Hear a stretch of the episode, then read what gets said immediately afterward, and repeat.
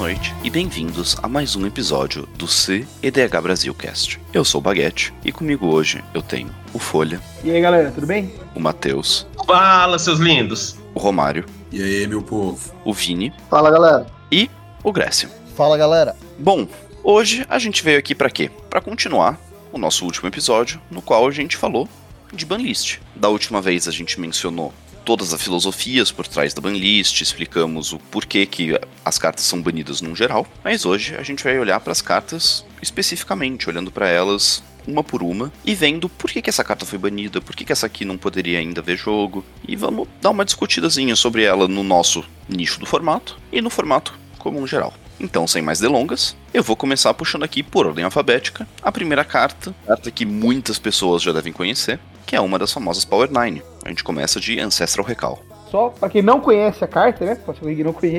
É uma instant de uma mana azul que tem efeito de o jogador alvo compra três cartas. O, no texto antigo é compra três cartas ou força o oponente a comprar três, então o jogador alvo compra três cartas. É, eu acho que só lendo essa linha de texto bem simples dessa mágica instantânea, a gente pode ver o porquê que ela é banida, né? Porque uma mana, três cartas, é um efeito muito forte, mas além disso, tem uma, uma outra questão por trás, que eu vou deixar o, o Matheus falado porque também outra questão do porquê ela é banida.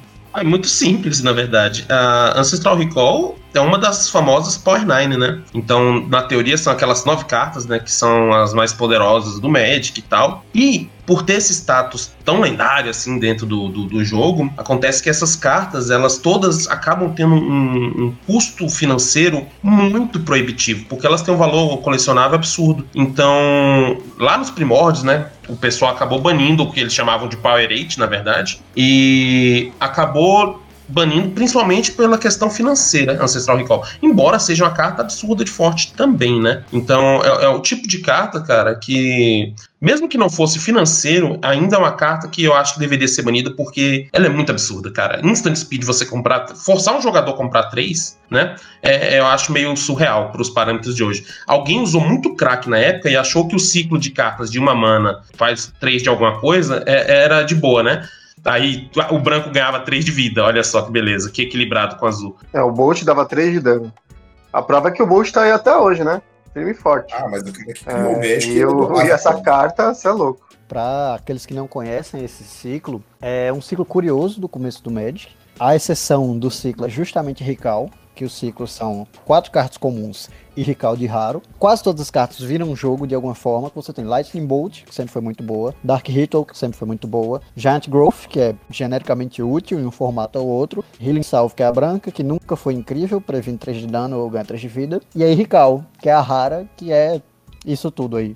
Power 9 banida de todos os formatos, restrita no Vintage. E nessas questões de, de power level, o que vocês acham dela ser banida no, no, nosso querido nicho de formato e no nosso formato, no caso? Eu só queria também, antes de vocês poderem fazer um, um, adendo, esse critério que o Nogueira falou, de custo financeiro, é um critério que não é utilizado mais para banir as cartas, porém eles não desbaniram as que estavam banidas por conta disso, que é a Power 8. É, cara, a, o power level da carta é, já, já foi dito, é absurdo. No nosso formato hoje, ele seria como se fosse um brainstorm melhorado, tipo, bufado, e iria em todos os decks que tem azul, mais do que isso, as pessoas iam querer utilizar azul por causa dessa carta, entendeu? Você muligou, sei lá, a 4, mas se abrir com essa carta na mão, beleza, vou comprar um terreno, descer e comprar três cartas, aí eu volto pro jogo, entendeu? E se você que pôr na primeira de 7, você precisa achar alguma coisa, beleza uma mana, três cartas aqui, tô suave. Já tô com um card de vantage absurdo, assim, em cima de todos os outros jogadores, entendeu? É uma carta que não faz sentido, assim. Ela tá realmente errada, o design da carta. Tá bem errado mesmo. Sem falar que dá para fazer umas trapaças muito chata com isso. Por exemplo, você tá de mão cheia e você precisa se rampar pra poder fechar o jogo. Se você tem Rubrisher na mesa, você força o amiguinho a comprar três cartas ganha três tesouros por uma mana azul. Dá para fazer uns negócios bem chato com isso. Sem hum. falar que ia ser muito divertido responder o consultation e a taça do amiguinho fazendo isso aí. O fato do seu jogador alvo dar os draws é uma versatilidade, assim, ó, maravilhosa. Mas bom, não tem muito mais o que a gente pode falar sobre essa carta. Ela é só sensacional. Ela e as irmãs dela que vão vir mais pra frente nesse episódio. Então agora vamos falar de uma carta que, diferente do Ancestral Recall, é uma carta que foi reprintada algumas vezes no, no passado. Não é uma carta da reserva de list, e é uma carta que podemos dizer que é balanceada. A gente tem balance, ou equilíbrio. Bom, é uma cartinha aí sutil, né? Ela são duas manas, uma genérica uma branca, e cada jogador escolhe um número de lentes que ele controla que seja igual ao número de, de lentes controlado por um outro jogador que controla menos. E aí sacrifica o resto. E faz a mesma coisa para as cartas da mão, né? Então descarta cartas e também sacrifica criaturas da mesma forma, sempre equilibrando com quem tem menos. Então, cara, se você olhar do ponto de vista casual, mesmo, essa é uma carta muito quebrada, sabe? Você tá atrás, você botou todo mundo para trás junto de você, basicamente. Então faz sentido o comitê acabar banindo o balance. Agora, pro CDH, se a gente fosse um formato à parte, por exemplo, cara, eu acho que era um, um reforço que poderia ser muito interessante pro branco, saca? Eu realmente gostaria de ver Balance rodando, funcionando dentro do formato. Eu acho que ele poderia trazer algumas situações de jogo que são bem interessantes. Mas não sei, é uma carta muito forte, é uma, algo que eu acho que é bem, bem discutível, na verdade. Mas eu acho que, que dá para soltar esse monstro aí, viu? Eu acho que, que nem o Matheus já tinha falado, mas é, a questão quando você pega casual é que a maior parte do pessoal gosta de fazer uma big spell. E essa carta ela atrapalha demais o plano de você ir pra uma grande mágica, pra um grande bicho, pra fazer aquela board bonita. Por... Nossa, ela, ela dá uma trapaceada dolorida nesse lado. Eu acho que por isso que o comitê optou por manter ela fora do formato. É, ela gera muito valor, né? Pensa que uma carta pode interagir e remover várias, entendeu? Então, tipo assim, quando você tá contra um jogador, beleza, o cara tem mais terreno que você, tem mais sei lá o que que você, ele dá uma equilibrada. Se ele pegar e remover duas permanentes, já valeu a mais do que a sua, né? Agora, quando você tá jogando com vários jogadores, se você ver remover duas de cada jogador, uma carta removeu seis. Então é outro erro de design para o formato de Commander. Ele poderia jogar no CDH, eu estou de acordo, porque o nosso formato ele consiste a gente estar tá trapaceando, entre aspas, e roubando o máximo possível, entendeu? Então ela seria mais uma carta roubada no meio de jogo de umas 10 aí, 20, entendeu? Seria muito forte, mas não seria definidora talvez do formato, entendeu? Então ela poderia até jogar, mas pro EDH torna totalmente quebrado. Não dá para jogar EDH com essa carta sendo válida.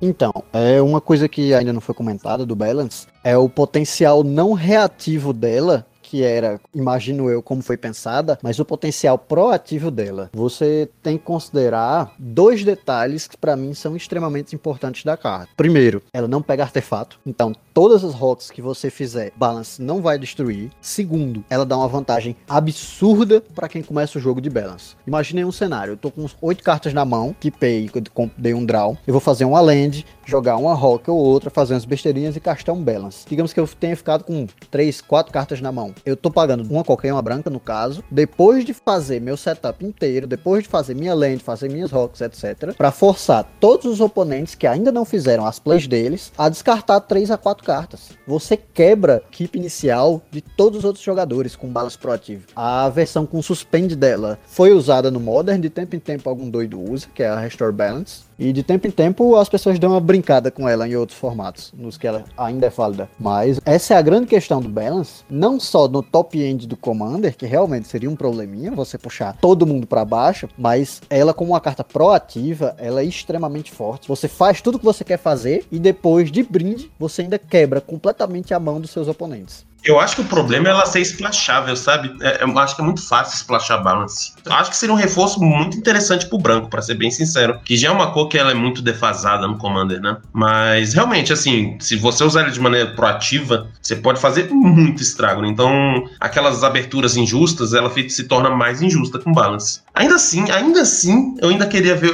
isso solto um dia. Eu acho improvável, eu acho que nunca vai ser desbanido. Mas é, é uma carta interessante. Como foi falado antes, eu acho que pro jogo casual é um problema muito grande, porque você para da galera chegar nas mágicas grandes que o pessoal quer castar, e além disso você reinicia o jogo assim de uma forma muito ruim e você joga uma boa parcela do tempo da galera ali fora, né? por estar tá no ponto do jogo, que voltar para o começo, dependendo da situação que se casta. Mas eu acho que pro, pro CDH seria interessante ver. Eu não acho que seria um, um problema pro, pro formato. Seria uma carta forte e daria o gás, um pouco do gás que o branco precisa. Depois dessa discussão equilibrada sobre uma carta, que podemos dizer que também é, a gente vai para a próxima, que é uma que, segundo algumas discussões que eu já vi aparecendo em grupos, seria relativamente equilibrada assim no nosso formato, que é o biorritmo. O biorritmo é um feitiço que custa 6 e 2 verdes e faz com que a vida de cada jogador se torne igual ao número de criaturas que ele controla. Eu acho que essa carta seria extremamente saudável pro CDH atualmente. Até porque ela não faria, não seria todo deck que ia fazer auto-include numa carta de 8 manas, né? Mas eu acho que validaria algumas estratégias que estão para trás hoje no metagame. E talvez até trouxesse um equilíbrio maior pensando em CDH. Quais decks tu acha que jogaria aí? Olha, qualquer status que tenha verde, qualquer deck baseado em bicho, os Elfobol da vida, tudo isso ia ser beneficiado. O próprio Maraf, que ainda é, respira por aparelhos, mas respira aí no formato, eles todos iam ter um, uma carta, uma chance de win com uma carta só, sabe? Não ia precisar ficar montando quebra-cabeça. Eu acho que Selvala usaria, com certeza. Inclusive, provavelmente era o deck que ia ser mais opressor com ela, né? Uma Selvala ia dar pra fazer umas maldades legais com isso aí. É, talvez Kinan, talvez, mas Selvala acho que seria escolha óbvia. Eu não consigo botar fé nem um pouco numa carta de custo 8. Por mais que seja forte, por mais que realmente você descer um cara de 40 para 2 ou 3 de vida. Ah, custo 8. Eu, eu não, não, não dá. Não, não consigo ver essa carta, mesmo nesses decks. Eu não, não boto fé. Eu acho que no Stacks, principalmente, porque na Selvala, com 8 mana, você tá ganhando. Você não tá quase ganhando igual essa carta faz, né? Cara, eu, eu acho que o fato de ser verde torna mais digerível, né? Se fosse em qualquer outra cor, eu olharia biorritmo 8 mana, aí que lixo completo. Sabe? No verde você ainda dá, dá, eu ainda dou o benefício da dúvida. Acho que talvez algum deck ou outro, mas, mas não seria uma coisa muito ampla, né? Nossa, todo deck com verde vai usar isso aqui. Seria uma coisa muito mais restritiva, tipo a Selvala mesmo, um Elf Ball da vida? Hum, talvez, talvez um Stax ou outro consiga gerar muita mana, mas eu não, não, vejo essa carta como opressora, não. Na verdade, nem opressora, nem no casual. É, no, o ponto do Grécia é que, é que, na verdade, se você faz 8 manas no CDH, geralmente você ganha, né? Spirit da Abyss tá aí pra não deixar mentir. Só que essa carta, não necessariamente você ganha, né? Você deve matar um jogador e deve deixar outro com 2 de vida e outro com 1. Um. Isso não é igual a ganhar. Você pode até passar o turno comprando essa carta, sendo que você poderia fazer uma outra spell pra ganhar, você entende? Mas mesmo assim, eu acho que seria uma carta interessante e saudável no formato. Daria variedade de wins, até, quem sabe, criatividade, tá ligado? Não sei. Daria pra pra alguém pensar num design que, sei lá, mata os bichos e, e usa essa porra aí. Seria interessante. O problema é que ela pode ser usada contra você também, né? Eu imagino muito fácil tu tomando um Cyclonic Rift no Overload ou um Fire Covenant em resposta, saca? Tu, tu ia de, ah, ganhei o jogo pra perder. Ia ser deveras engraçado, diga-se de passagem. É, mas, mas... Tem, é, World Gorger tá aí, cara, e, né, mesma coisa. Duas o, maninhas, você pode perder tudo. Eu jurei que ia ter um episódio sem falar de World Gorger. Meu Deus, Vini. É impressionante, velho.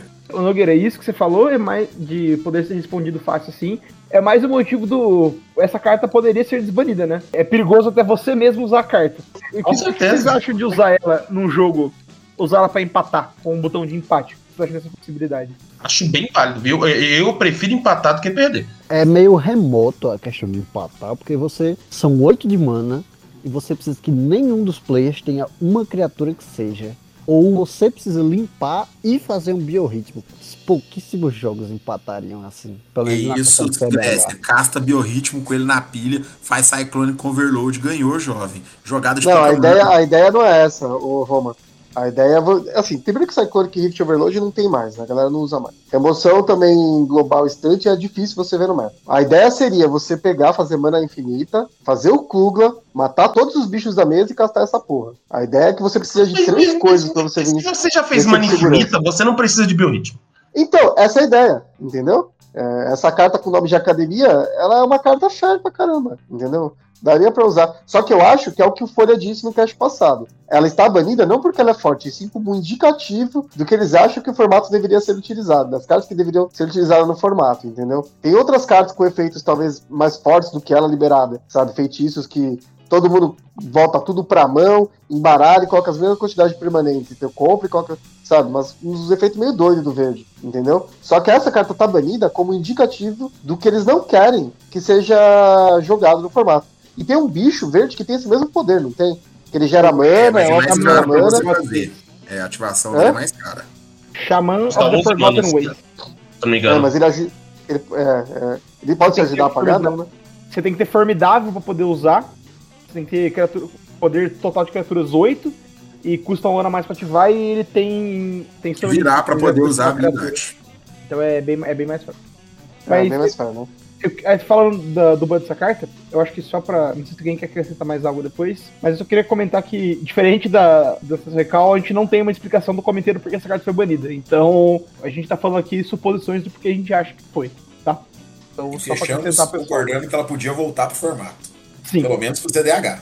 Seguindo o bonde, a gente vai voltar pra listinha das Power Nine e agora talvez pra carta mais famosa e mais icônica do nosso jogo. Vocês sabem que carta é, vocês amam ela. É, a nossa cara é Black Lotus. Ou agora, com a tradução oficial, graças ao Gart, o Caolho, a gente sabe que isso aí é um Lotus preto em português. Black Lotus, pra quem não sabe, duvido muito que exista alguém que não saiba o que essa carta faz, mas bom, é um artefato de custo zero que você pode sacrificar para adicionar três manas de uma cor. Essa é facilmente a carta mais forte do jogo, já criada e que vai ser criada em qualquer situação. Nani? Como é? Aí, peraí. É, tô contando lorota aqui, ao vivo. Eu sou o maior defensor de que não existe a carta mais forte do jogo. Vou falar isso aqui novamente. Você pode argumentar que Lotus é fortíssima, você pode argumentar que Recal é fortíssimo, você pode argumentar que Polarian Academy é a carta mais perigosa desse jogo. Sou contra usar essa terminologia, mas Black Lotus é, é um absurdo mesmo, tem que estar banido todo formato. Tá, tá correto aí. Gente, todo mundo concorda que Black Lotus tem que continuar banida, a gente pode dar prosseguimento, até porque, né? É, eu tava que pensando falar. nisso. Não- Não vale nem a pena comentar ela. Imagina que delícia que ia ser rodar Black Lotus no pombo. Nossa. Eu sou a favor de banir esse comentário do Matheus do podcast. É. gente? Eu vou de banir o Matheus. Todos a É, favor? bom. Na, na hora que o, o Baguete tá comentando a carta mais famosa, todo mundo conhece, é a mais forte, eu fiquei com medo do Vini aparecer e falar que é o Gorger- Dragon. Só queria Então, eu tava, compartilhar eu tava esse esperando a deixa. Eu tava esperando a deixa, mas tudo bem, dessa vez passa. Bicho, Eu sabia que vinha. Eu juro que eu ia falar World Ghost, só que ele falou Black Lotus muito rápido. Eu tava, juro a você que eu tava esperando É. o espaço. A carta mais forte do Magic na época que eu jogava Standard era uma carta vermelha chamada Gato Igno Empolado. Absurdo. Saindo da Lotus, a gente vai pra uma carta que foi reprintada recentemente. Em Horizons 2, por duas preta preta, é uma criatura minion humano, é 2/2, e que faz com que no começo de cada equipe, o jogador que tem aquela equipe sacrifique um terreno, artefato ou criatura. Essa carta é a Braids, Cabal Minion. Essa é uma carta que sofre pelo fato de não se ter mais uma lista de banidas como comandante. Porque eu acho que, se eu não me engano, ela tava nessa lista antes do comitê desfazer da lista e só acrescentaram pra banlist. Aí, falando um pouco da explicação do comitê, o problema que eles tinham é você ter acesso consistente a braids muito rápido e travar o jogo do pessoal. Porque se você fazer no começo do jogo, quando todo mundo só tem uma ou duas permanentes, é difícil de sair desse lock da braids. Porque todo turno você vai perder alguma coisa. Então, é por isso que escolheram banir a carta. Acho que ela entra bem na ideia de o que eles não querem no formato, né? Vamos ser bem sinceros, que eu consigo imaginar que o jogo vai ser arrastado, longo e bem não jogado por alguns jogadores, né? A verdade seja dita. Não é nenhuma situação de destaque, é uma situação de não game mesmo. O famoso Anfan, né? Essa carta é zero diversão. Assim, eu, eu me divertiria horrores fazendo ela contra a galera, mas assim, é, no geral as pessoas não iam gostar muito. Então, Nossa, e ela eu tô é- rindo de pensar o que, que ia dar pra fazer com isso. Ainda Nossa, mais muita com a relação dela. É, é, Tá. você, você abrir, você abrir de, de braids, né? Você com, com seus fast mana, abrir de braids, e a galera ainda tá com um terreninho, dois ali. Cara, deve ser delicioso fazer isso, sendo bem sincero. Eu acho que assim, dentro do competitivo, eu não vejo ela sendo a, a opressora. De verdade, assim, a gente faz muita coisa opressora dentro do CDH. E eu não vejo ela como uma dessas cartas. Mas ela seria forte, sim. Ela dá um soft lock que é bem enjoadinho, sim. E assim, pro casual, não tenho dúvidas. Ela, ela merece estar banida. Mas no CDH, eu acho que ela podia ver jogo, hein? Eu já tive a oportunidade de tomar uma Blades na cara na época que eu jogava Commander X1, o final do francês, né? Falecido francês. É, na época era 30 de vida e eu jogava de vendido, clique e control. Ele conseguiu fazer a Blades na 2 e eu não voltei nunca mais pro jogo. A carta é realmente muito forte. O cara tá me dando por morto aí, eu tô aqui falando com ele dois minutos atrás. Falando que isso aqui tá virando um centro espírito. É, só pra quem não pegou a referência, que o baguete é francês, tá, gente? Ah, ok. Eu sabia que, que o Vini não tinha pegado a referência que o Eu baguete não tinha falou. pegado mesmo. Eu tinha pegado mesmo. É, bom, só deixa eu acrescentar com rapidinho. Acho que como o Nogueira falou, só queria acrescentar, eu também acho que, assim, pro CDH, eu não vejo problema nela ser desbanida. O único problema de usar ela é como comandante, porque nas 99, como você não tem acesso consistente, não é um problema. Mas eu acho que se fosse só pro formato separado, ela poderia ser desbanida, porque eu acho que. A gente não tem muito o problema do, do ser fã, né? Porque o formato aqui a gente tá tentando tirar o máximo de tudo e, e não tem muito esses bad feelings sobre o jogo. Então eu acho que seria uma carta legal para testar e ver como seria o deck. Concordo que não acho que seria opressor, mas seria um deck interessante. Bom, então vamos prosseguindo. Uma carta agora que também não tem muita discussão sobre por que ela é banida. Essa carta eu imagino que seja uma decisão unânime. Todo mundo aqui vai pensar do mesmo jeito. Canal. Channel. Verde, verde, feitiço. Até o fim do turno, qualquer momento que você pudesse ativar uma habilidade de mana, você pode pagar um de vida e adicionar uma incolor à sua pool. Rombando desde os primórdios, né? O famoso Channel Fireball. É, acho que não precisa nem discutir porque essa carta é, é roubada, né? A Ginausa parece até um pouco justa perto dessa carta, né? Então, um deck que eu acho que ia brilhar muito seria o. aquele comandante que é um artefato, pega uma lente e põe em campo. Eu esqueci. O Golos. O Golos talvez acho que brilhasse com essa carta, talvez. Só queria fazer um comentário. Eu concordo que acho que deveria continuar banida, mas o problema dela é de outras cartas que a gente vai ver também na lista. É um tema recorrente, é que ela troca um recurso por outro de uma forma muito efetiva. Então ela consegue trocar vida, ainda mais no Commander é tranquilo, né? Porque você tem 40, por mana de uma forma muito efetiva, ou seja, um, de um para um ali. Vocês vão ver que é um tema recorrente no, na banlist. Mas ela pode, e ela pode continuar na banlist, né? Acho que todo mundo tá de acordo. Acho que é um martelo, unânime. Totalmente, Fala, totalmente. Baguete. Sem, sem muito segredo aí, gente. Bom, a próxima carta é uma carta que eu vou nem mencionar muito, porque é uma carta que é banida por um motivo estranho comparado ao resto. Uma carta que é banida do Vintage, inclusive, que é o Chaos Orb. Uma carta que depende de destreza manual pra você jogar ela em cima da mesa nos amiguinhos e fazer o efeito dela. Então, não. Só não. Você não pode depender de destreza manual pra jogar um jogo de estratégia. Então vamos pra próxima carta de verdade. É uma carta que tá banida por Deus sabe lá o que. Mentira, o Sheldon sabe. Vamos descobrir, né? Coalition Victory. Três, uma de cada cor, feitiço. Se você controlar uma land de cada tipo de land básica e uma criatura de cada cor, você ganha o jogo. Essa carta é horrível em tantos níveis. Em tantos níveis. Por que que isso tá banido?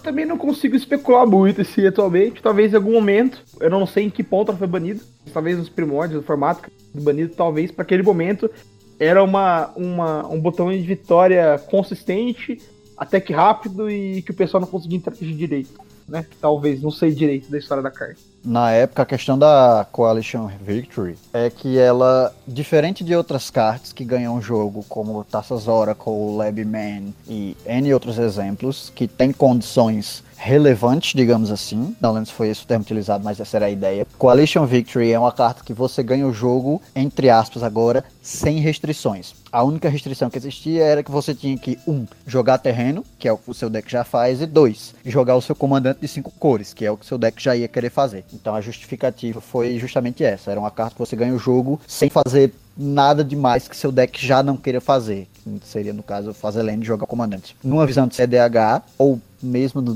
no EDH mais clássico, mais casual, eu não acho que essa carta teria esse impacto negativo. Não acho que seria sequer boa, visto que ela custa 8. Você ainda precisa ter lands ou colocar tipos de land a mais. Ainda precisa ter o seu comandante de 5 cores ou várias criaturas de para ter cinco cores. Eu real não acho que ela é pior do que N outras cartas que a gente tem no formato. O que ia ter de farofa de gente tentando botar giganta mais qualquer coisa pra fazer um Coalition Victor ia ser engraçado, velho. Mas, cara, o problema dessa carta é que ela é besta, entendeu? Você não ganhou o jogo, você não fez, tipo, um rolê da hora, tá ligado? Pra ganhar, né? Você só, tipo, ganhei. Tá escrito a carta que eu ganho, sabe? Entendeu? Não é legal. Tá certo que vocês podem usar o argumento de que taça consult é a mesma coisa. Mas taça consult você precisa de outra carta, na teoria, pra ganhar, né? Outra carta do deck, eu quero dizer, né? Essa carta você só precisa ter teu comandante e, e castar, ganhei. Sabe? Tipo, meu, é meio besta, sabe? E é por isso que ela sinaliza pro, pro, pro casual que, que efeitos assim não são desejáveis dentro do Commander. Então ah, faz sentido o banimento dela dentro desse contexto. É, mas quando a gente traz pro ponto de vista competitivo, é bem honesta, eu acho. Poderia ser desbanida tranquilamente. Sem problema nenhum. Easy, easy. É isso aí. Bom, vamos pular para a próxima. A carta que poderia ser destruída por 15 esquilos. Em Haku, de Ion Storm. É um Eldrazi lendário por 15 de mana. Não pode ser anulado quando você casta. Você ganha um turno extra. Tem voar Aniquilador 6, proteção de spells coloridas, e quando ela é colocada num cemitério, você embaralha no seu deck. Em Haku, por que é banido, por que não deveria ser banido, hoje no Globo Repórter. Cara, minha carta, uma das minhas cartas favoritas. Eu adoro essa carta. Eu realmente sinto muito por ela não poder estar no formato, assim. Eu acho que ela seria bem saudável no formato, no sentido de que iam ter outros decks que não são farms que poderiam utilizar. Seriam poucos, né? Eu acho que a Selvala é mais um deck que adotaria, o Issan também.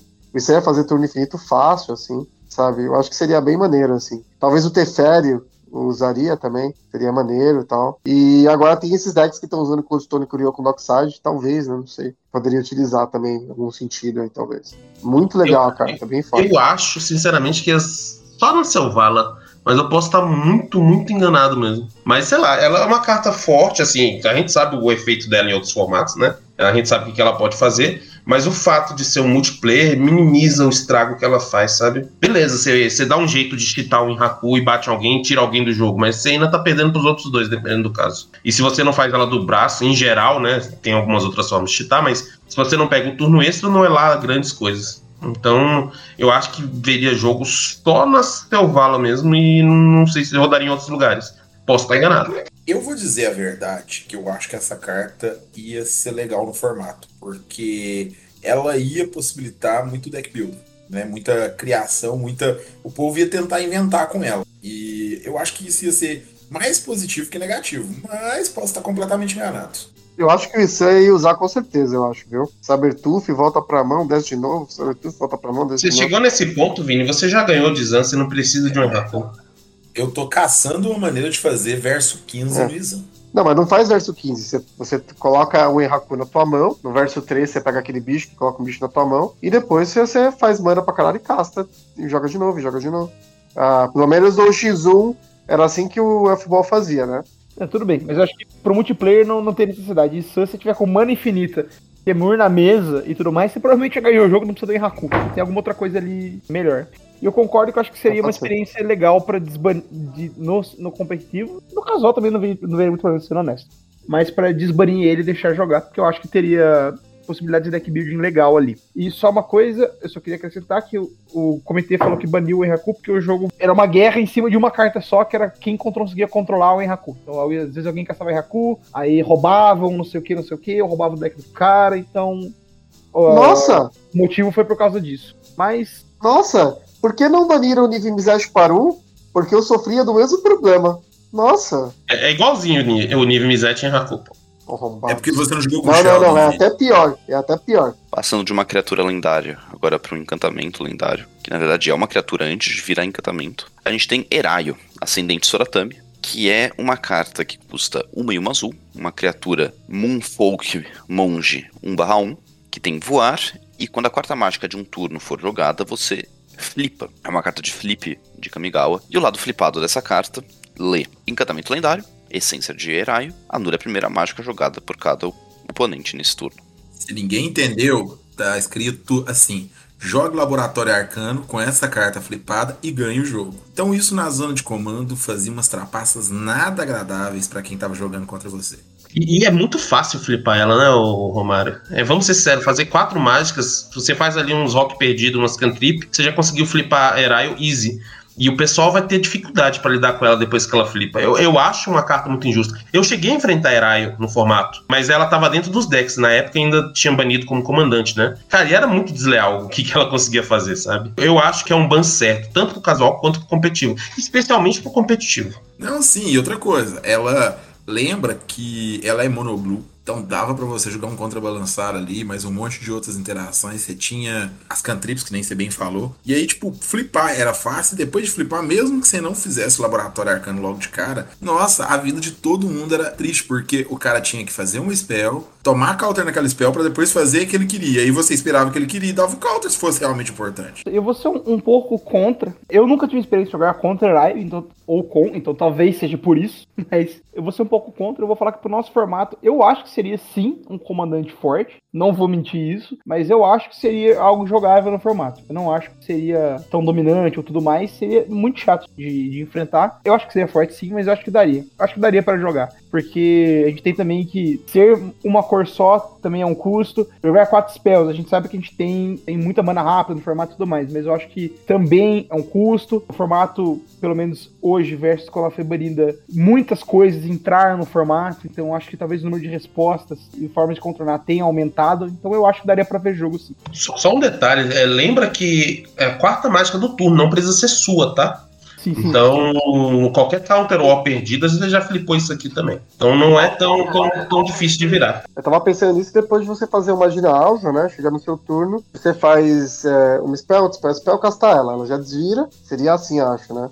Não. E aí qualquer oponente que fosse interagir com você ia ter a spell counterada ou não? Não, Vini, é, ela precisa estar em campo antes da quarta spell ser castada. Então, se ela for a quarta spell, não flipa e não é. Se for a quarta ou próxima spell for castado, ela flipa. Não, então, beleza. Então se ela tá no campo, você na terceira mágica e você casta a quarta.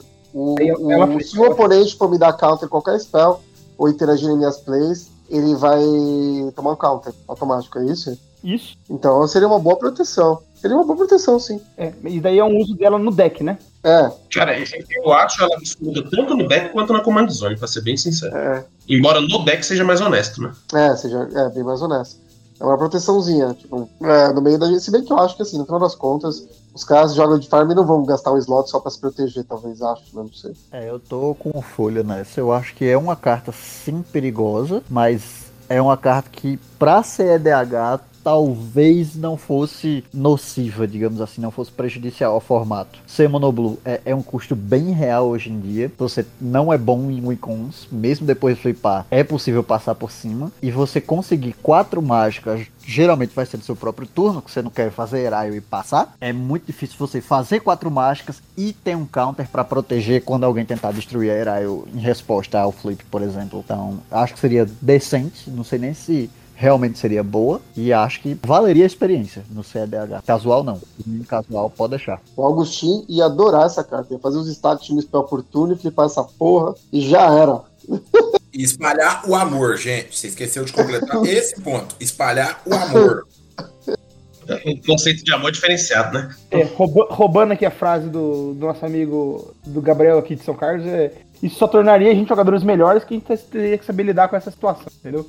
É essa desculpa que ele tem pra usar os stacks. Ou humanos piores, né? Vai saber. Pode ser. Eu acredito, gente, que jogador de destaques nada mais é do que uma pessoa que gosta da presença e da companhia dos outros jogadores. Ele quer só tornar maior o período de interação ali entre amigos. Olha lá que cara gentil, que cara legal. Agora a gente voltou para uma carta de destreza manual, que nem Chaos Orb, a gente tem Falling Star. Ignorem essa carta, vocês não precisam nem saber que ela existe. Para a próxima carta de verdade, a gente tem Fast Bond. Um encantamento por uma verde. Você pode jogar qualquer número de lands em cada um dos seus turnos. E sempre que você joga uma land, se não for a primeira land que você jogou nesse turno, você toma um de dano. Mais uma vez, que nem Channel, uma carta que faz com que recurso troca por vida muito fácil, muito, muito, muito valor no formato de 40 de vida, e esse é o principal problema dessa carta. Mas, diferente de Channel, essa carta você precisa ter o terreno na mão ou no cemitério, que caso você tenha um Crisol ou algo assim, pra poder jogar. Então, eu acho que se comparar com Channel é uma carta bem mais fraca que Channel, porque Channel só faz, só tem o custo da vida, né? Isso com certeza. Mas é a mesma ideia realmente de trocar um recurso pelo outro.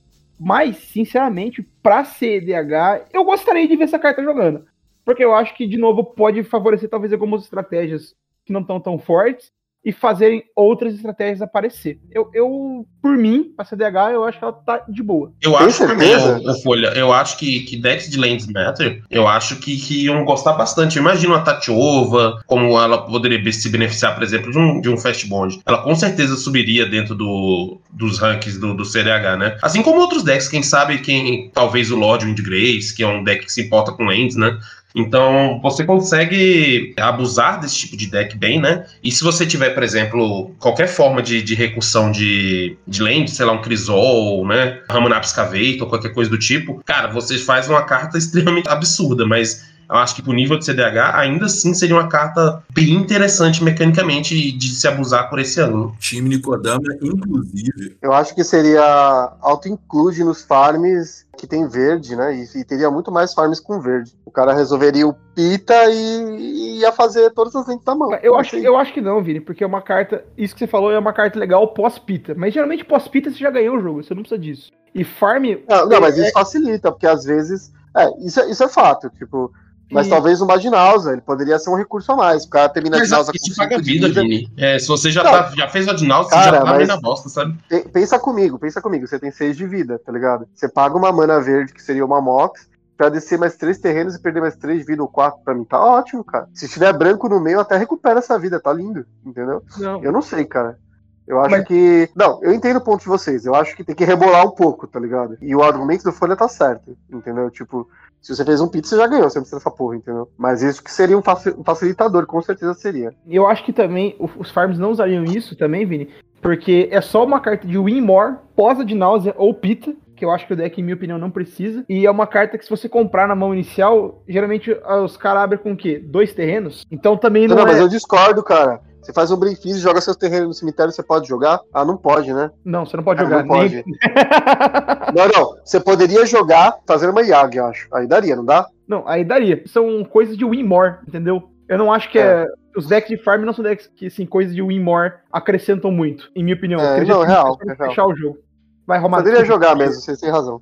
Tem razão. Quem ia roubar a gente com isso é Kodami Sakashima. Nossa, Kodami Sakashima ia curtir essa carta, viu? Kodama Sakashima, a Tachio vai ser maravilhosa com isso também. Cara, deve ser muito bom dar um strip lock com Fast Bond. Você tá doido? Imagina você faz lá teu, teu Crisol da vida, você faz um Fast Bond e tem um Strip Mine perdida. Cara, você acabou com as lentes de todo mundo e você ainda consegue descer todas as lentes que você quiser. Então, seria uma carta bem, bem, bem legal nesse tipo de arquétipo, assim. Sabe esses decks full otimizados que jogam com um, Sapão? dois é, básico no, no máximo, Matheus?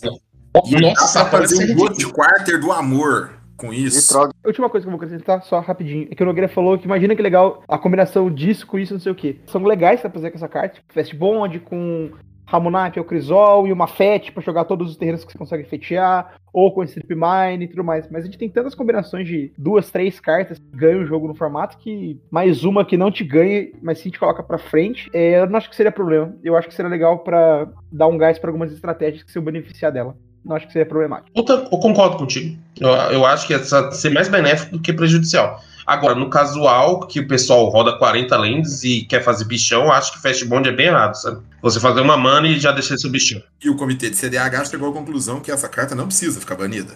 Isso, exato. O nosso pseudo comitê aqui, né? Sim, não precisa. Vamos trazer tristeza no coração do nosso amigo agora, Baguete? Bom, agora a gente vai falar da carta preferida do Folha, que foi a única carta dessa lista inteira cujo motivo de banimento foi o CDH. É a primeira carta banida por causa da gente, a pedido da gente, para a gente. Vocês conhecem, vocês odeiam, a gente fala dela todo episódio, por uma e uma azul, a instantânea, que faz você poder colocar uma criatura da sua mão em jogo e depois sacrificar ela, a menos que pague o custo dela reduzido em dois. Flash. O texto da carta podia mudar para pague duas manas, carte um Poten Hook, coloque o trigger de Poten Hook na pilha. Pode, pode mudar o texto para isso também. Acho que não tem problema, né? eu acho que esse é o texto da carta, mais ou menos. Eu gostaria só de falar, então, para quem começou no comando competitivo agora e não pegou a época de Flash, a carta tá na banlist, como o Baguette falou, a pedido da comunidade de comando competitivo, por conta do combo que a carta tinha com Protein Hook, que permitia, após a Taça Zorca ter sido printada, por duas manas, em Instant Speed, ganhar o jogo sem precisar castar mais nenhuma margem, por duas manas e duas cartas na mão. Então, era um meta extremamente tóxico que a gente tinha, em que os melhores decks do formato, indiscutivelmente, eram decks de Flash com Protein Hook, que conseguiam grindar o jogo porque não tinha problema comprar as peças, porque você podia castar as peças da mão, do, do combo com Taças Oracle, que é taça e a parte de consult, em que, além de conseguir grindar, era um jogo extremamente chato, porque todo mundo tinha uma condition de duas manas instant speed. Então, o primeiro que tentasse castar perdia o jogo, então o jogo virava aquele duelo mexicano, tava todo mundo apontando as armas um pro outro, todo mundo sabia que na hora que o primeiro tentasse ganhar, outra pessoa ia. Então ficava um, um jogo extremamente chato, era um meta extremamente pequeno, né, porque os melhores decks formato eram decks disso, e era um muito tóxico e felizmente eu como player de flash de flash falo felizmente essa carta foi banida porque realmente era um problema. O pessoal ficava limitado é, limitado àquela seguinte questão. Ou você jogava com isso ou você era obrigado a jogar com decks que conseguiram ganhar enfrentando isso. Então tipo não é que o meta se resumia só a isso mas o, é, o meta ele não nascia coisa nova porque você sempre ia tomar um, um flash hook e, e perder para aquilo. O Zur chegou a utilizar algumas lines com Labman com essa carta, né? Então ele resolvia uma Ginausa ou fazia uma Necro, comprava tudo que dava para comprar com a Necro, né? E na End, na end Step ele fazia essa carta seguido de um Dark Ritual para fazer um de Pact ou consulte com uma preta e vencia. Ele tinha que dar um draw também, né? Ele tinha que dar um jeito de dar o draw, né? Era uma line até que. É uma forma de ganhar instant speed. Hoje daria pra ganhar com a taça, assim. O cara foi lá, jogou, venceu, aí você. Tá bom, fazer a taça, consulte, ganhei. E só um detalhe também, coisas que são importantes só pra pessoa que não pegou. Se você pegar o texto Flash, você vai ver também que não tem como responder o Protehulk entrar em jogo e morrer. Porque a resolução do efeito é o bicho morrer. Então era extremamente também difícil de interagir. E mesmo os decks que você montava um deck para jogar contra Flash, você tinha que molegar agressivamente até vir as suas coisas anti-Flash e você tinha chance de perder por não conseguir ser tão rápido quanto o, o Flash. Porque duas manas, duas cartas, o cara ganhou. Então, eu acho que não, não há muita discussão que isso pode continuar banido, né? Não sei se alguém discorda disso. Cara, eu, eu acho que se Taça não tivesse rondando o meio do CDH, talvez, talvez Flash ainda fosse honesto, sabe? O problema é que Taças Oracle tornou muito compacto o combo e, e difícil de interagir. Tem um vilão, maior que Flash agora, que se chama Taças Oracle. E por isso a gente olha para trás, lembra da época de Flash e fala: rapaz, não era nem tão ruim assim. Mas era, era tão ruim assim. Flash era, era bandido. Tem que tirar Taças Oracle e tirar Flash. Não, não, não, Flash não pode voltar, não. Ele não, ele não traz nada de positivo pro formato. Ele não acrescenta em nada ao formato. Isso eu concordo. Eu não acho que é positivo de fato, não. Mesmo sem, sem taça. Então, mais uma vez, o comitê decide que este continua banido. Essa carta aí. Bom, saindo agora do amor do Folha, e a gente vai pro amor de todos os players do Modern, que é Gifts and Giving. Uma carta que custa 3 e uma azul, instantânea, e você procura quatro cartas de nome diferente no seu deck, revela, e um oponente escolhe duas para você botar no seu grave e duas para você botar na sua mão. Eu só queria dizer que nem jogador de Storm gosta, o pessoal usa, porque não tem opção melhor, mas Storm é chato, mano. Até pra quem tá jogando com aquilo. Ninguém gosta dessa carta, não. Mas eu concordo que essa carta não deveria estar tá banida no formato, não. Acho ela bem justa, o custo de mana. Dá para fazer umas coisas? Dá, mas Intuition também faz, custa menos e tá aí, né? Eu acho que é essa questão. Um formato onde você tem Intuition jogando e a Gift está banida, me soa errado. Eu acho que o argumento é porque Gifts você tutora quatro cartas, Intuition só três. Mas, cara, para ser bem sincero, é, a gente testou, experimentou muito essa carta jogando Conquest, né? Que é um outro formato derivado do Commander, onde ela é desbanida. E, cara, é difícil você fazer pilha de Gifts and Given que seja determinística, sabe? Você faz uma pilha que você com certeza vai ganhar com, com gifts tutorando as quatro cartas. É muito mais difícil do que fazer com uma pilha de três de Intuition. Então eu acho que essa carta poderia estar desbanida fácil, fácil. Né? E se fosse para banir esse tipo de efeito, era mais fácil banir Intuition. Como não tá banido, desbanir as duas e seja feliz. Né? É, eu acho que daria para usar assim. Isso talvez até melhorasse um pouco os decks que não fazem parte daquela triagem de inferno lá, que são os Farm, os Grixis, malditos que jogam de taça consult. Os decks de duas cores com azul talvez pudessem ter um gás a mais, talvez, né? É, Gifts é, é uma carta forte, mas eu não sei se forte o suficiente para merecer o ban numa visão de CDH. Quatro manas, tutorial quatro cartas é bom? É. A questão das pilhas, ela é um intuition por um de mana a mais que tutora um carta, uma carta a mais. Ela seria usada Provavelmente, eu acho que sim. Você consegue fazer umas pilhazinhas, não é nada super incrível comparado com outras coisas que a gente faz no formato. Então, eu não acho que, que precisa de um ban sem teste. Eu acho que para CDH estaria suave para testar. Não acho que é, é bater o olho e banir. E provavelmente, mesmo com uso, eu não acho que, que valeria a pena banir. Eu ainda acho o Intuition melhor, para ser bem sincero.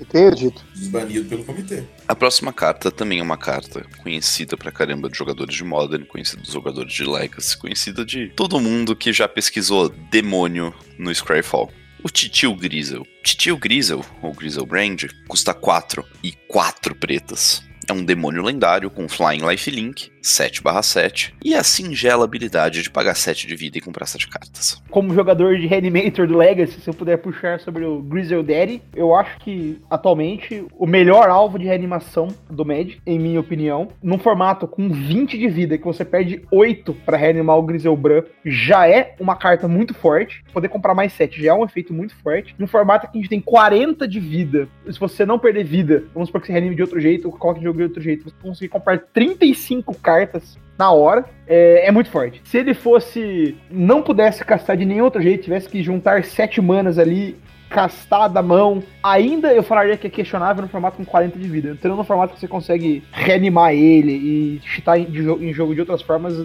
não, não tem como. Não tem, não tem como desbanir ele, nem, nem pra teste. Gente, vamos pensar bem. Agora a gente tem Lotus de Joia. Isso na Command Zone, num deck focado em farm, ia ser errado de tantas maneiras, mas de tantas maneiras que dá até medo de imaginar o tamanho do problema que seria isso no formato. Nossa, que preguiça! Eu acho que na Command Zone ele ainda seria honesto, para ser bem sincero, mas o fato é o que o Folha falou ali. Isso sendo reanimado é muito errado, sabe? É muito fácil reanimar isso. Acho que não vale nem a discussão, cara. Banido, justamente. É, essa carta é absurda. Romário, qual que é o veredito do comitê, então? O veredito do comitê é que Griselbrand mantém-se banido do formato. A gente falou do demônio, bora falar agora do anjo. A próxima criatura lendária na nossa lista é Iona, escudo de Eméria. Por 6 e 3 brancas, 7 e 7 voar, e tem a singela habilidade de quando entra em jogo, você escolhe uma cor e seus oponentes não podem jogar mágicas da cor escolhida. Olha, gente, é muito chato é, para decks de uma cor tomar isso. E assim, mesmo para decks de 3, 4 cores, sempre tem uma cor predominante. Num formato onde normalmente se tende a jogar com azul e como preto como escolhas seguras, você fazia isso para a coloração certa e você matava a gameplay. O jogo meio que virava ali um monólogo onde você jogava, as pessoas tentavam lidar com a Iona até o problema ser resolvido ou até você ganhar o jogo. Bem chatinho para dizer o mínimo, apesar de custar 9 mana, né? Cara, era completamente irrelevante no CDH. Sempre foi completamente irrelevante e ia continuar sendo. É uma carta de nove manas e, vamos ser sinceros, entre você reanimar um Miona e reanimar um, por exemplo, um Razaket, quem você prefere reanimar? Entre reanimar qualquer outra coisa útil, você prefere reanimar essa outra coisa. Iona, ela é ruim. Simples assim. Ela, assim, o efeito dela é bom, não me leva mal. Né? Eu ia adorar ter um efeito de Ona no meu lado do campo. O problema é que eu não vou gastar um slot no meu deck para isso. E eu não vou gastar uma interação que poderia simplesmente ganhar o jogo para fazer um soft lock, talvez, dependendo do caso. Ou talvez um hard lock, a depender. Mas eu acho que é uma carta que ela pagou os pecados de, do desbanimento do servo do pintor, né? Desbaniu na mesma leva que ela foi banida, porque o pessoal ficou com medo de rolar servo do pintor com Iona, né? Não, mas paciência. Mas que ia dar prazer fazer Iona para vermelho contra o Vini ia. ah, tá. Bonito, viu? Bonito. A atenção do Iona pra vermelho. É, era capaz de eu fazer essa, botar o Iona no deck só pra fazer isso, só pra fazer contra o Vini. Eu ia me divertir, é... confesso. É, essa carta aí é a queridinha do Sheldon. Foi bem. Porque com certeza alguém jogou contra ele, ele ficou num gotei e tchau. Aposto que não foi isso, não. Se ele fez e deram Drake nisso, porque eu já vi essa jogada. Mas bom, é, vamos passar para a próxima é, carta. Romário, veredito do, do comitê. Tiona pode ser desbanida, apesar de eu achar a carta chatinha, ela pode ser desbanida e ia ser saudável sim. É, com certeza. Agora, uma carta que com certeza não ia ser saudável. Uma carta, outra staple do Legacy. Uma land, eu acho que a primeira land que a gente viu até agora, mas não a última. A gente tem Caracas, uma land lendária que você pode virar para adicionar uma branca, ou para voltar uma criatura lendária para a mão do seu dono. Caraca, moleque, o comitê já decidiu que isso tem que continuar banido. Não tem nem discussão isso, cara. Isso é completamente contra a noção de Commander, sabe? É, o fato realmente. de você fazer todo esforço para fazer sua criatura lendária e jogar com ela, ela simplesmente cai por terra com caracas. É bem é. errado, é. sabe? É tipo você fazer seu comandante, aí você passa o turno pro cara, o cara paga uma azul e incolor e pega teu comandante. É tipo isso a frustração. Ou, ouça um chorinho. Nossa, gente, eu vi uma tristeza no coração de alguém. E é pior até porque se alguém casta um negócio pra roubar seu comandante, eles estão castando. Caraca, o cara está baixando a land, não tem nem interação com isso. É. Ah, é. Banido. É, mas a frustração é a mesma. Banido. Pode, pode continuar, né? Bom, é, não tem. O veredito dessa daí é meio fácil. O drawback de Caracas é que você precisa ter branco no deck. Oh. tenho que dizer. Obrigado a concordar com palestrinha. O veredito comitê, mano, desde o início já saiu. Caraca, mantém esse banido.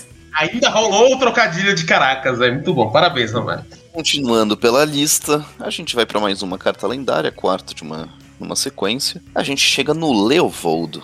Ele custa Sultai, então preto, verde, azul. Um elfo advisor lendário, 3/3. E o texto dele é muito simpático. Cada oponente não pode comprar mais do que uma carta a cada turno. E ele também tem um texto que é menos lembrado, que sempre que você é um oponente que você controla for alvo de uma mágica ou habilidade de um oponente, você pode comprar uma carta. Gente, eu vou falar um negócio pra vocês. Eu já joguei mesa com isso, eu e o Matheus já jogamos mesa contra isso, isso na zona de comando. Fez nada, gente. Isso aí é saudável. Pode deixar isso no formato. Falando sério.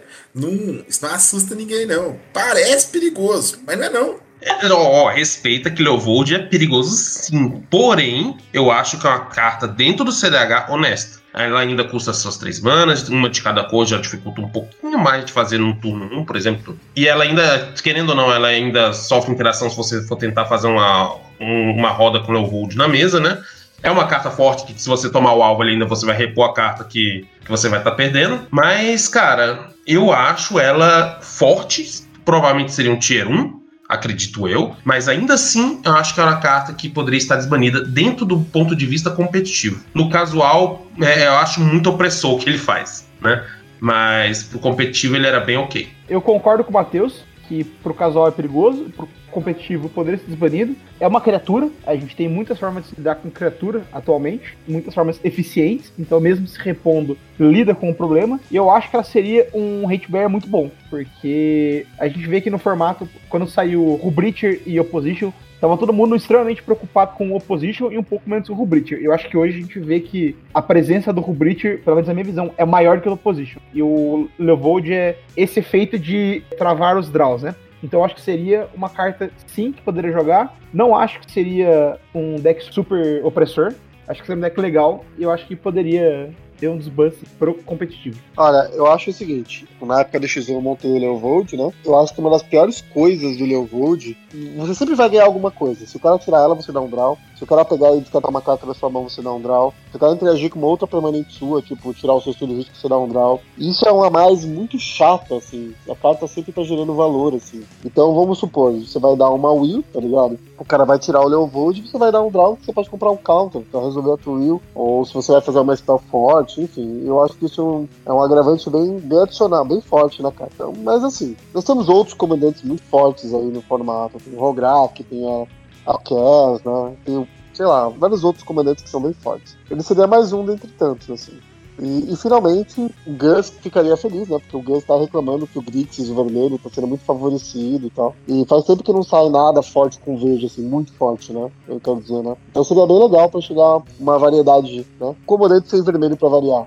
Seria interessante. Eu ainda acho que levou dia ser 3 mana, meu comandante, passei e tomei o combo do Miquinho. Leovold ia ser bandido, mas ia ser bandido que vem para o bem. Eu acho que ia ser positivo ao formato. Especificamente CDH, casual. 100% a favor do ban. Essa carta é, é desonesta. Voltando pro CDH, como o, próprio Nogueira já disse, eu acredito sim que ele ia ser um, um Tier 1. Não acho que ele ia quebrar o formato mais do que já está quebrado. E acho que ia ser uma adição positiva, porque hoje em dia você jogar de Sultai é escolha de gosto, que não tem por que usar Sultai quando você pode usar um Four Color com Trazes Stimina ou Trazes qualquer coisa, por exemplo. Então eu acho que seria sim algo positivo ao formato em acrescentar mais uma opção forte que tem, querendo ou não, um gameplay um pouco mais único do que os outros na questão de que você quer mais do que o normal utilizar as wills. Você já tem um payoff na command zone importante e você tem uma carta de valor importante que é, é ruim de interagir,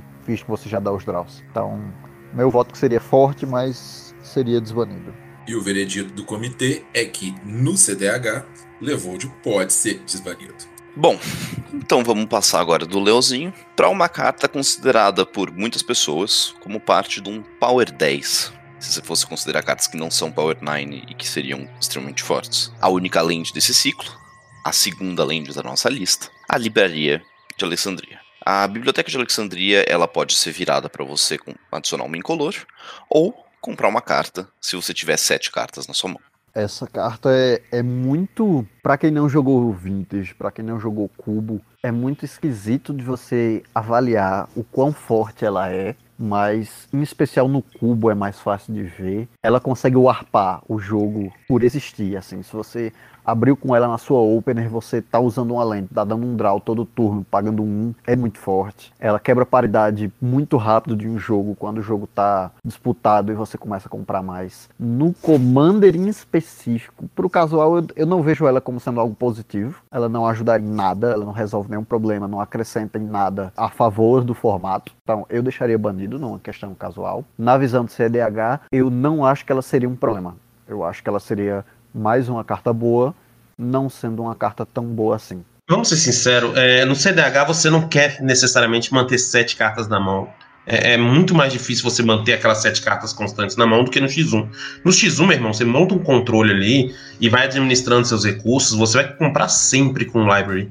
Mas no multiplayer, você normalmente você vai tender a descarregar sua mão um pouco mais cedo, né? Então você vai fazer várias spells ali no, no começo do jogo, e isso já, já tornou a land inútil. E, e um top deck dela depois acaba sendo ruim, né?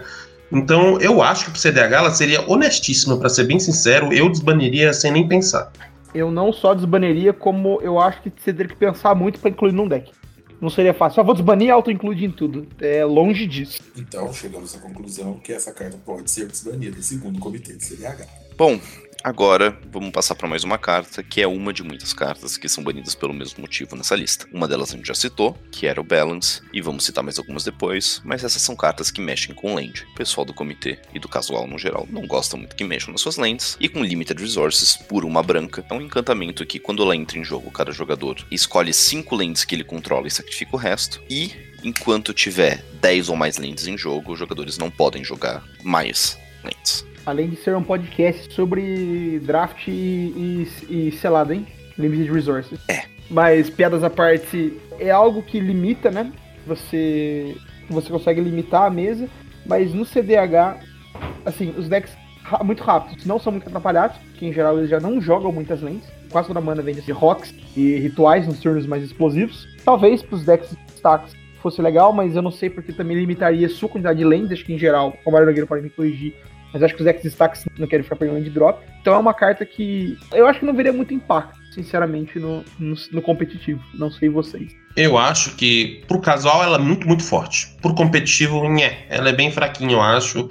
Acho que não ia fazer tanto impacto assim, não. Ia ser difícil ter deck querendo rodar ela de fato, sabe? Eu acho que era uma, um unban safe pro CDH. Eu acho que a gente pode fechar já como desbanido pelo comitê, até porque é uma carta bem, bem, bem mediana dentro dos, do nosso querido CDH. Mas a próxima carta é uma carta que é uma carta única nessa lista, porque ela foi, e ainda é, provavelmente vai ser, a única carta banida antes mesmo de ser lançada. A gente tem Lutre, a Caça Feitiços, que é uma lontra elemental lendária por uma e duas híbridas Zet.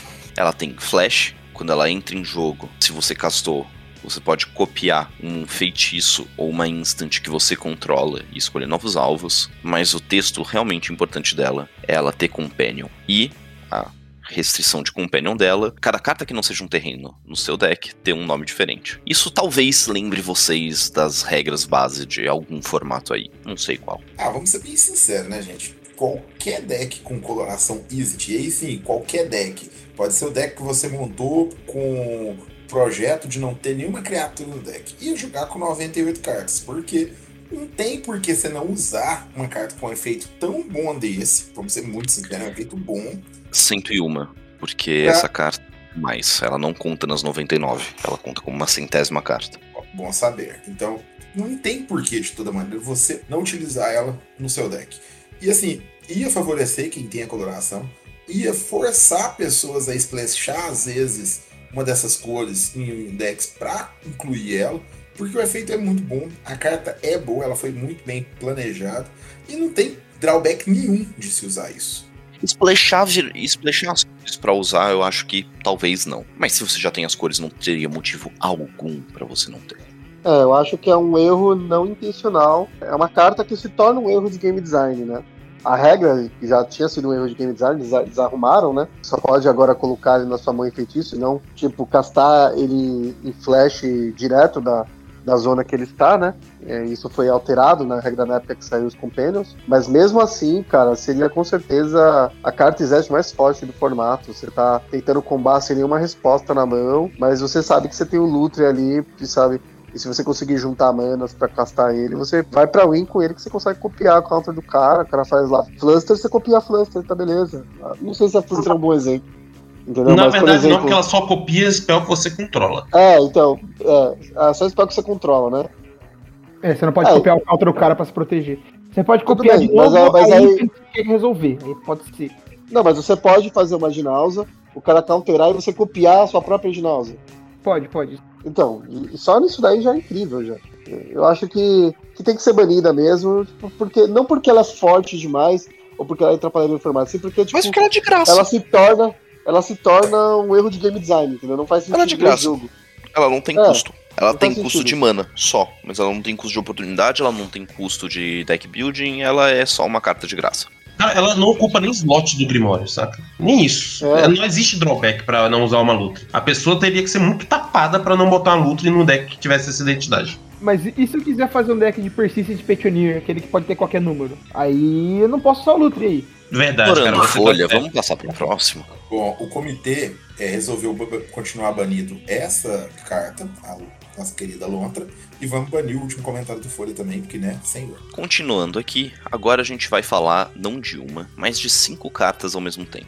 São cinco das Power 9, igual duas que a gente já falou pra cima. São as cinco Moxen. Mox, Jet, Pearl, Rubi, Safira e Esmeralda. Todas são artefatos de custo zero que viram e adicionam uma da sua respectiva cor. Essas cartas seriam simplesmente as melhores acelerações do formato. Não tem muito o que discutir nisso, e eu acho que o veredito do comitê vai ser unânime. Eu só queria acrescentar algo sobre. Sim, deveria ser banido, concordo com o que o Baguette falou. E além disso, em termos de, assim, algo que traz honestidade pro formato, Fast Mana não é algo honesto. Então, não deveria ser banido, porque são Fast Manas muito bom. Assim como, se formos ver em termos de ban, eu acho que outras Fast Manas talvez deveriam rodar também. Mas isso é algo que a gente pode comentar depois ou outro episódio. Mas não, não tira, daí, não tem por que tirar daí. Talvez alguém vai querer fazer argumento pra tirar a branca pra dar um boost pra cor. Aí é com vocês, mas podemos deixar ia falar cinco aí. isso agora, mas já falaram, né? É, o comitê define para vamos manter as motos banidas, até porque a gente não quer um formato mais rápido do que já tá, né? Vamos ser sinceros, gente. Ah, mas aí o branco poderia ser beneficiado. É, beleza, mas aí o cara vai meter um Five Color e vai usar cinco Moxen no deck dele. Você ainda facilita pra esse tipo de deck que é grid na base de mana, pra ele se tornar ainda melhor. Eu acho muito errado, sabe? É, Eu acho acertadíssima a decisão do ban disso aqui desde sempre. Não, não faz sentido, fora a questão financeira, né? Que cada Mox dessa aqui é um rim. Bom, então depois desse veredito do conselho, a gente pode passar pro próximo artefato da nossa lista: Espelho Panótico. 5 manos e impede X e vira. Você pode remover uma Instant ou Sorcery com, com os convertidos X da sua mão. E, no começo da sua equipe, você pode copiar a carta imprintada sem pagar o seu custo de mana. Eu não sei o quão forte isso seria. Eu não sei o quão babaca isso seria. No casual, eu ainda entendo. Pra gente, eu ainda acho isso meio. Consigo citar uma outra mágica de 5 mana que ganha um jogo melhor do que isso, viu? E tá no formato aí. E Romário, não só, essa nem é uma mágica de 5 manas. Você tem que pagar o custo do imprint ainda. Então a mágica custa mais que 5 manas. É, eu acho que. Vamos ouvir o Matheus e Vini, mas assim, eu acho que o comitê tem uma opinião já quase que definitiva sobre o assunto. Eu só queria apontar um negócio rapidinho. Acho que o principal problema disso com os casuais é o fato de você imprintar um turno extra e ter turno extra pra sempre, né? Eu acho que talvez. E é ninguém o- na mesa tem um counter ou coisa do tipo. É, né? exatamente. E fora que você tem que esperar rodar todo mundo pra voltar no seu turno, né? Mas, enfim. Mas eu acho que o. Esse é um dos principais motivos do casual por ela estar banida. É, cara, é justamente isso, sabe? É, no casual, é, acho muito forte esse efeito pro casual, sabe? Pro CDH, acho que seria um efeito honesto. Talvez, talvez, bem talvez, eu não boto minha mão no fogo por isso. Talvez pudesse até jogar no CDH de fato, um deck turns. Eu acho que dá pra, pra abusar bem da, da mecânica dele ali, sabe? Então, um deck que já roda turnos, talvez rodasse Panoptic Mirror e não seria nada uau, né? Eu acho que seria uma carta bem ok. Mas assim, seria um, um combo que você conseguiria fazer, custando módicos 10 manas. Mas tá lá, vai que cola, né? Saindo um pouco do território das permanentes artefatais e criaturais, a gente vai para uma permanente que a gente não fala faz um tempinho. A gente vai para um encantamento. Uma carta que dá pesadelos nas pessoas, né? Recurring Nightmare, ou pesadelo recorrente. Duas e uma preta, um encantamento. E o efeito desse encantamento é: você pode sacrificar uma criatura e voltar ele para sua mão para voltar uma criatura do seu cemitério para o campo de batalha. Você só pode fazer isso como feitiço, mas você basicamente faz com que decks Reanimator tenham acesso a qualquer coisa no grave pelo simples custo de sacrificar um token, sacrificar um dork, sacrificar um peido, sacrificar qualquer bostinha. Eu tenho duas palavras para dizer: Dockside Distortionist. Eu acho que esse seria o maior problema atualmente para essa carta. Um Reanimate de 3 manas não é tão trivial assim para decks Reanimator que querem ir muito rápido, porque 3 manas é um custo considerável, não é, não é, não é um custo assim descartável. O problema é que é essa carta é o Reanimate reutilizável, que é muito difícil de seu oponente interagir, porque quando ela entrar em jogo, se ela resolver, a prioridade vai ser sua. Então você pode sacrificar e voltar para a mão como custo. Então o cara não tem chance de, de interagir com o encantamento de reanimate na mesa. Então isso com Dockside é um pode ser um problema. O Nogueira falou duas palavras ali Dockside Extortion. Eu vou falar uma palavra aqui com o comandante, Corvold. Eu acho que dá pra imaginar como seria o Corvold com isso e Dockside na mesa, né? Não é como se o Corvold não tivesse ganhando muitas cartas ultimamente, né? Nas últimas edições que estão saindo, tem entrado bastante carta pro Corvold, um deck bem forte, que tá com um poder bem alto, assim. E, tipo, meu, isso só deixaria ele ainda mais forte, essa carta. Sobre o Recurring Nightmare, a explicação do, do comitê, que alguns diriam que é um comitê menos importante do que esse, é que chega um ponto do jogo que, como Recurring Nightmare é de fato recurring, você consegue repetir. Tudo que você quer fazer no turno é castar Recurring Nightmare. Não importa o que você tem na mão, não importa seu comandante, só importa o que, que você tem no campo e no grave. Porque você paga 3, troca uma criatura do campo por um do grave e você usa um ETB que está no grave. Aí você paga 3 de novo e faz isso de novo. Se você tiver um grave minimamente bom, você, você não tem interesse em castar mais nenhum spell no jogo além de Recurring Nightmare. Você só precisa ficar fazendo isso de novo, de novo, de novo, tirando valor, valor, valor, que você vai ganhar o game. É um padrão repetitivo que o comitê quer evitar, é um padrão extremamente abusável que o comitê quer evitar. Da ótica casual, da ótica de onde veio o ban, concordo completamente. Da ótica do CEDH, eu acho que seria interessante. Eu vou ir um pouco contra a maré aqui. Entendo o perigo de Dockside, mas eu vejo o seguinte: você tem poucos usos dessa carta, fora o próprio Dockside. Você já tem vários combos com Dockside que vão gerar mana infinita para você, sem ser recordar. Você tem Temur Sabertooth, você tem as linhas da Inala, então já é, digamos assim, trivial fazer Dockside mana infinita com uma ou duas cartas decentes. Recurring Nightmare, para mim, é uma carta menos útil que as outras que já são usadas nesses loops. Eu acho que no fim do dia seria levemente positiva, porque é uma opção a mais para os decks que precisam, nomeadamente BR, rápidos. Eu acho que eles podiam usar esse pouquinho a mais de amor, mas eu entendo que talvez, talvez, talvez fosse nocivo.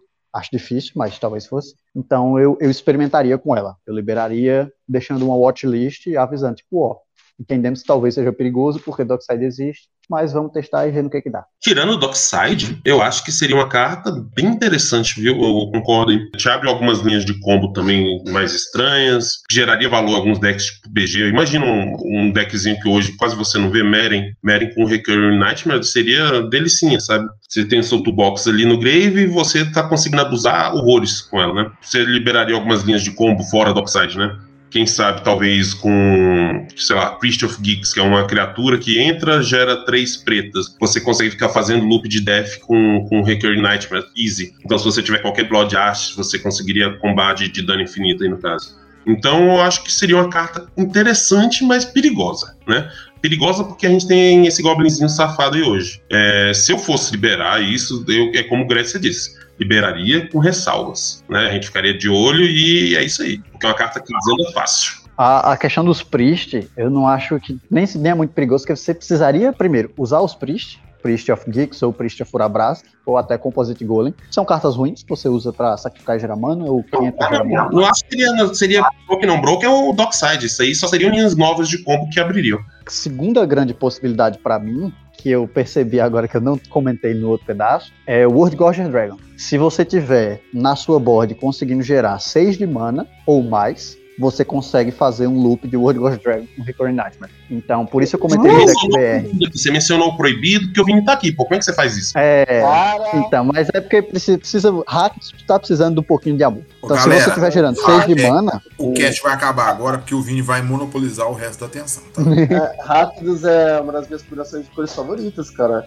Eu acho legal, mas assim, pensando assim, pro CDH, daria pra usar se você já tem o World Guardian combo no deck, tá ligado? E seria mais uma linha de combo, mas seria bem menos utilizada. Ela acabaria sendo mais utilizada pro próprio Dockside mesmo, assim, né? Seria só mais uma combo line. Mais uma, sabe?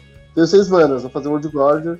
justamente, é, ela seria um, presentinho pros hackers mais do que qualquer outra coisa pra mim. Você já usa Dockside, você já usa o World Gorge, fazer 6 de mana na board quando você tá de hacks não é tão difícil, porque a maioria dos decks hackers viáveis você quer levar o game um pouco mais pro mid, pro late, fora a Ange, que quer correr. Então, seria algo útil pros decks. Não seria uma carta incrível, seria uma linha nova, uma linha de A mais BB, porque, como já disse, você pode usar tanto o Dockside quanto o Hordgorge. Eu acho que seria positivo. O- Os decks hackers podem, podem usar um presentinho desse. Mardu também. Então, acho que o comitê voltaria a carta, mas a gente ia ficar com vontade de banir do Oxide. Correção, mais vontade. Se banir Dockside vai ser a segunda vez que uma carta printada dentro de um pré-con vai ser banida. A gente vai chegar na primeira vez daqui a pouco. Saindo então desse pesadelo que poderia ser essa carta, a gente vai pro Rofelos, emissário de Lanoir. Verde verde, 2-1, elfo lendário, elfo druida. O Rofelos você pode virar ele para adicionar uma verde para cada floresta que você controla. Isso, atualmente, com a cartinha nova, o Yavimaya, Mano, isso aí ia ficar tão bonito. Ainda bem que é banido. Mas o Rofelos é uma carta que também sofreu um mal do banido como comandante, que nem a Braids lá em cima sofreu. E é o que eu posso, o que eu sinto sobre essa carta hoje em dia.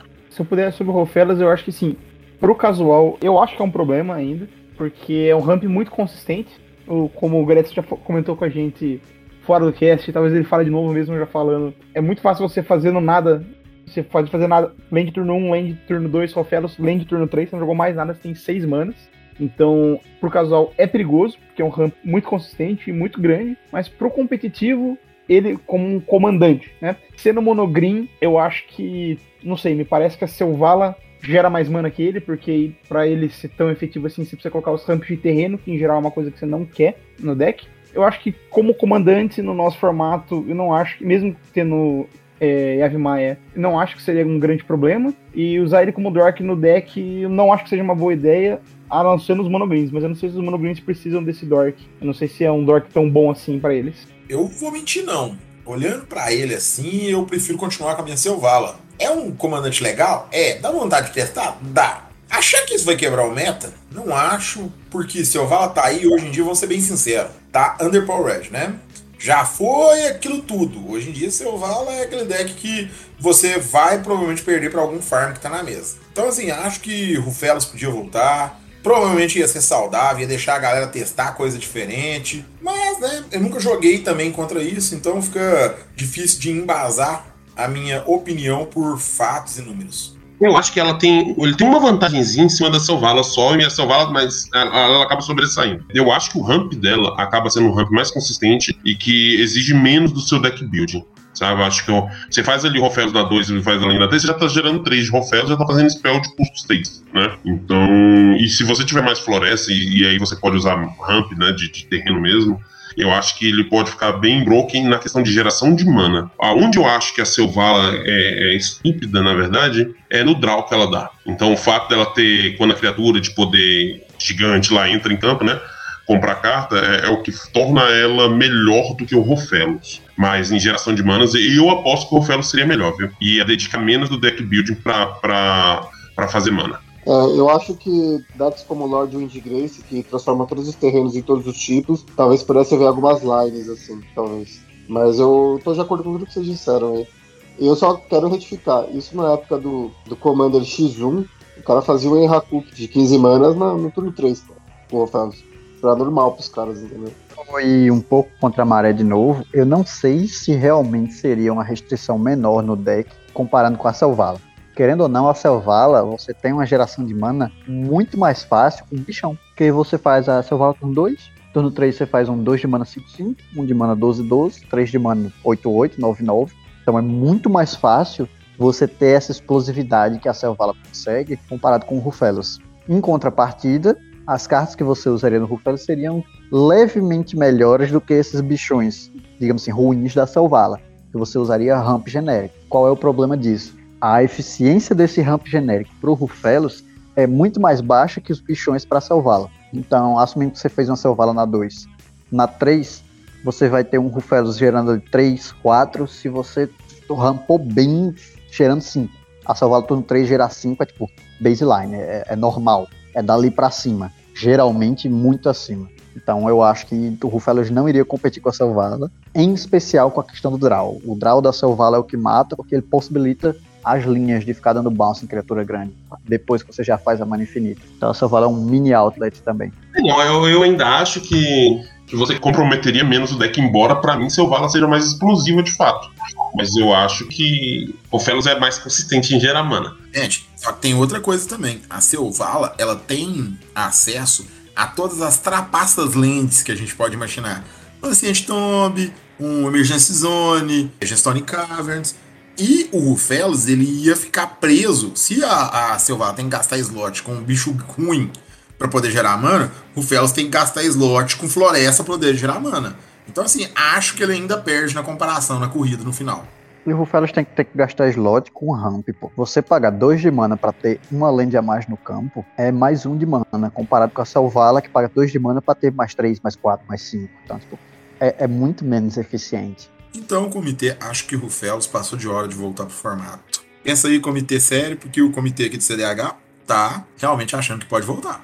Depois de passar um tempo na companhia do nosso Elfinho das Florestas, a gente passaria mil e uma noites em partidas caso essa próxima carta fosse liberada. Sherazade é banida no Vintage, não vai ser liberada aqui, e vamos seguir a lista, ao invés de ficar num novo jogo. Porque se alguém castar Sherazade agora, eu vou ter que voltar lá pro começo da lista. Vai ficar horrível pra gente, vai ficar horrível pra vocês. Então, a próxima carta que a gente vai falar é o Sundering Titan, mais um titã da nossa lista. Titã esfacelador, um artefato, que é um golem, 7/10, por 8 manas. Quando ele entra no campo de batalha, ou sai do campo de batalha, você escolhe uma land de cada tipo de land básica, e você destrói elas. Essa é uma de várias cartas que estão nessa lista por um simples e maravilhoso critério do comitê, que é se mexeu com as minhas lands, vai levar martelo. Eu quero completar que essa carta tá aí, na verdade, pelo simples e maravilhoso fato que existia flash no formato. Isso aí não dói, gente. Tomar por 8 não. Pode destruir os terrenos. O comitê não ia banir, não. Mas faz isso no flash contra o comitê pra você ver se alguém, tipo o Sheldon, não ia olhar e falar assim: bane essa merda.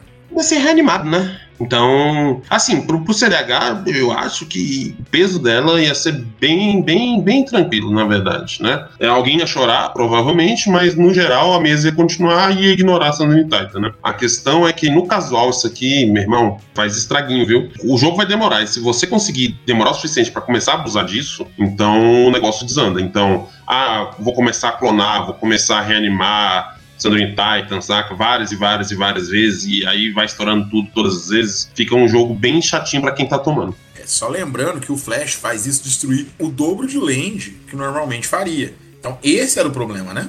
Bom, mas a gente concorda que sim, veria, no nosso formato, veria beirando zero de impacto, né? Sinceramente, eu acho que dá para falar que se agora que Flash não existe mais em nenhuma parte do formato, dá para liberar isso no todo. Deixa a galera tentar interagir. Acho que hoje o formato aguenta isso, mesmo casual, de maneira bem saudável. É, Sundering Titan é uma das cartas que eu nunca concordei muito. Eu entendo o quão eficiente ela pode ser no nicho dela, mas não imagino um deck não sendo capaz de lidar com isso, em especial sendo três oponentes. Mesmo com Reanimate, mesmo com essas coisas, eu acho que existe resposta suficiente para lidar com essa situação. Eu acho que hoje sim, concordo. Antigamente talvez fosse um pouco pior hoje. Tanto faz. Tem tanta coisa quebrada já. Então, o veredito do nosso comitê é desbano. Faça um ban de Sandrin Tide. Vambora ver como é que o formato fica. Assim, eu diria que o formato iria ficar esfacelado. Não, brincadeira. Bom, então, já que as estrelas alinharam, a gente pode falar da próxima carta. Sway of the Stars é um de vários efeitos no Magic que lembram a gente da única Power 9 que não tá banida. Um efeito de Time Twister que a gente chama. Ela é um feitiço por 8 e azul azul, que faz com que cada jogador embaralhe a sua mão, o seu deck e as permanentes que você controla no seu Grimório, compre 7 cartas e fique com sua vida em 7. Um efeito de Time Twister seria embaralhar a mão e descarte no Grimório e comprar 7. Essa carta faz um pouquinho mais que isso, limpando a mesa, e também deixa todo mundo a 7 de vida. Então essa carta é, como diriam os americanos, Lucky Number 7. Você tem vários sets aí, sets de tudo, 7 isso, 7 aquilo. O, o, grande problema dessa carta é o fato de você pegar todo o tempo que você jogou o jogo e falar, gente, esquece, vamos começar de novo. É uma carta tem esse, esse efeito, né? No casual pode ser um problema, porque você imagina os caras estão jogando há duas horas, vem alguém, vou reiniciar. E tem que começar tudo de novo, porque vai perder tudo que tá na mesa e tudo mais. Eu acho que é mais por esse efeito do que alguém tentar abusar de algum jeito, né? Tipo, de laços permanentes, embaralhar tudo e fazer voltar depois. Então, não sei vocês, o que, vocês acham? Eu acho que isso é chato mesmo, né? O jogo andou, andou, andou, alguém dá isso e volta pro mesmo ponto que tava, sei lá, é, você reinicia tudo. A única diferença é o set de vida na prática, né? Eu acho que seria bem enjoadinho de enfrentar isso. É aquele tipo de carta que não leva a lugar nenhum, na verdade. Pro casual é enjoado. Eu acho que pro, pro competitivo faz a menor diferença a existência dela, se ela fosse desbanida. Ah, então tem algumas cartas, eu não vou me lembrar agora, mas tem algumas cartas que tem efeito semelhante, né? Tem uma carta verde que todo mundo embaralha todas as permanentes e vai revelando e colocando todas as permanentes em campo, assim, né? Isso é uma carta que ferrava a gente nos decks de controle, mas o Banduguin do Dominaf do nosso amigo fazia história com essa carta, né? Então, tipo, é, é, só, é só um indicativo do que eles não querem que, que, que tenha no formato. Ó, isso aqui a gente tá deixando banido. Vocês entenderam o que, que não, a gente não gostaria que usasse, entendeu? Mas eu acho que é mais além, Vini, porque aquela ainda coloca as permanentes de novo. Essa é só. Vamos começar de, vamos começar de novo. Sim, ninguém, ninguém tem a chance de, de colocar em jogo nem que seja terreno. Assim, ó. Só é, ela é bem chata, mano, realmente. Gente, é essa carta, quanto mais eu leio ela, mais me lembra Up o Sublevação, Psychatalk. Velho, é, é, tipo uma carta feita para um jogador fazer uma jogada idiota e começar a ficar na frente por causa da jogada idiota, saca? Não me parece algo saudável de maneira nenhuma. O veredito do comitê? Ah. O veredito do comitê é, sinceramente, não faria estrago no CDH. Mas também não seria divertido, não, provavelmente não tá, traria nada de realmente bacana pro formato da maneira que ele tá hoje. Ia ser mais um deck que ia perder pra náusea. Eu não consegui! Relaxa, esse, é que esse grunhido é um barulho primordial, assim, do começo das coisas, sabe? Meu Deus, folha, muito bom. Um grunhido primordial para um primordial silvestre. Cinco verde-verde, um avatar. É o único desse ciclo que é banido ciclo de Gate Crash, uma carta que é no máximo ok em formatos X1, mas que aqui se torna uma powerhouse do casual. Esse avatar 6/8 com alcance, quando entra no campo de batalha, para cada oponente você destrói uma permanente que não seja criatura que ele controla e você busca no seu deck uma floresta e bota no campo de batalha virada para cada permanente. Adivinha qual carta que fazia isso ser um inferno na mesa? Eu vou dar uma dica. Era uma incolor, é uma azul e foi banida e tem um amiguinho que tá chorando até agora o ban dela. Chorona não, porque eu entendo. Não tem como chorar o ban daquela carta. E eu também diria que essa carta é... aí poderia dar alguns pesadelos recorrentes nas pessoas. Não, mas, mas é sério. Isso com Flash era um porre, porque você esperava todo mundo ter um, dois terrenos na mesa, fazia isso e, nossa, você tava jogando um jogo que começou antes para você do que todo mundo. Bicho, eu joguei com essa porcaria era na época que, que a Profeta tava, tava no formato ainda. E o comitê, ela, ela, o comitê tinha banido o Silvan Primordial, se eu não estou enganado antes. E ele decidiu desbanir né, por um tempo. Vamos ver o que, que acontece se desbanir o primordial. Meu irmão, foi um inferno e baniu rapidinho de novo. Foi questão de, sei lá, com poucos meses ele foi banido novamente. É, é aquilo que eu tinha falado. Cara, o jogo gira totalmente ao redor disso aqui. Isso aqui é muito mais forte do que o Sandrin Titan e é muito mais forte do que o, o Primeval. Sabe? Porque você está estourando uma permanente de cada oponente e você está acelerando seu jogo. Então você não pega só uma floresta básica, você pega qualquer floresta. Então você poderia pegar suas dual, por exemplo. Começava aquela, aquela putaria, além, além do flash que o, que o Romário falou, ainda tinha aquela putaria de, de começar a reanimar Silva Primordial, a, a clonar Silva Primordial. Então, cara, desandava muito, porque cada vez que você fazia isso, ó, brincar também, né? Brincar já, já, já fazia estrago. Então, cada vez que você fazia isso, você estava estourando três permanentes. É, lembrando que você, você pode estourar não só terreno dos outros, estoura também os artefatos, os encantamentos, seja lá o que for. E você estava rampando nesse processo. Então, cara, ele era muito absurdo, sabe? Pro, pro casual, velho, não, não, não faz o menor sentido ele, ele ser liberado novamente. Pro CDH é discutível. Eu não acho que seria saudável também. Eu acho que ele é muito abusável. Eu acho que vocês vão ser vão, vão encontrar essa minha opinião, mas eu acho que mesmo no CDH eu acho que ele não podia rodar, não. Cara, eu acho que hoje dá pra usar hoje. Hoje dá. Tempo atrás eu concordaria plenamente com você, mas como estão as coisas, galera tentando vencer com consistência na 2, tá ligado? Até você começar a abusar desse bicho, é lógico. O cara pode fazer um entome no turno. E no turno 2 já, já reanimar esse bicho, se rampar e atrasar todo mundo. Mas isso é a injustiça do CDH. Faz parte da injustiça. A gente joga um formato injusto. Agora, pro casual, isso seria um inferno. É o tipo de carta que no, no early game ali, tipo, turno 1, 2, é o, eu acho que é um dos melhores alvos de reanimação, porque o Razaket no turno 1 não, não, não, é muito eficiente. Um Vírus no turno 1 ele não é muito eficiente. Sei lá, eu acho que seria um, um, um, tipo de alvo que ele traz muito valor quando ele entra cedo, sabe? Diferente desses outros que ele, quando o jogo se arrasta um pouco mais, eles ficam absurdos. Então, eu acho que ele poderia ser. Não, ele é muito forte. Claro. Ele é muito forte, eu concordo. É, eu acho que desandaria muito, pra ser bem sincero. Ele é muito injusto, mas eu acho que ele tá dentro de uma injustiça que a gente busca, né? Mas você deu exemplo dele como sendo um alvo de animate diferente desses outros. Então você não acha que seria legal para trazer outras estratégias de animate aparecer? Sei lá, os finados Abzan Animators da vida, que hoje a gente muito mais. Depende do quanto o, o, os mid-range reanimate eles voltariam pro meta. Porque assim, a gente tá falando de banir, desbanir cartas e tal. Depende do que seria banido, depende do que seria desbanido. Se os mid-range com base reanimator eles começassem a sobressair muito, eu acho que essa carta poderia desbalancear. Bom, acho que é unânime que dá para desbanir no CDH, mas seria aquele o ban que a gente ia ficar olhando desconfiado para ele, no mínimo. Um olho nele e outro no meta, né, Romário?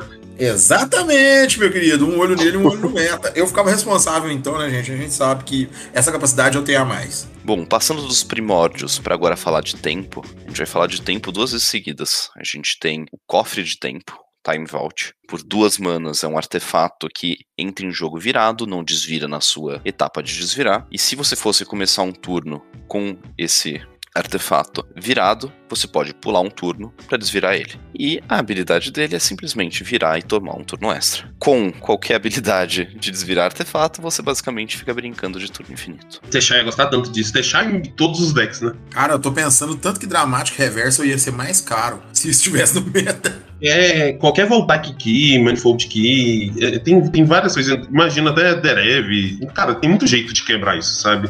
É uma carta o mundo, muito, muito, muito fácil de quebrar. Então. O mundo que essa carta permitida e paradoxo também seria maravilhoso, né, Matheus? Oh, maravilhoso, né? O pessoal ia mais. Mas assim, eu, eu acho muito quebrado, até pros padrões de hoje, sabe? Eu acho que é muito fácil abusar dela. Tô de acordo. Mano, não dá pra discutir isso, não. Essa carta tem que estar tá onde tá, né? Eu acho que foi uma das decisões unânimes mais fáceis. Time Vault, na época, um pouquinho de conhecimento, ela tinha. Era um custo adicional para desvirar alguma coisa assim. E o jogo não tinha esses efeitos de desvirar artefato. Então, ela não era uma carta problemática. Ela era justa. É, você, tipo, podia acumular um turno, digamos assim. Caso você decidisse que jogar dois turnos seguidos era mais proveitoso para você do que para o oponente. Aí veio o Manifold Key, Voltar aqui N outras cartas que desviram permanente que desviram artefato. E aí temos Time Vault sendo extremamente quebrada e vintage apenas. Bom, é. então, todo o nosso querido conselho acredita que essa carta deve continuar banida em todos os nossos formatos de CDH, tanto casual quanto competitivo. Então eu vou virar aqui meu Time Vault, ter um turno extra. E na minha main phase 1 eu vou pagar uma e uma azul, vou castar um Time Walk e vou tomar outro turno extra. Próxima carta banida mantendo na linha de tempo é ela.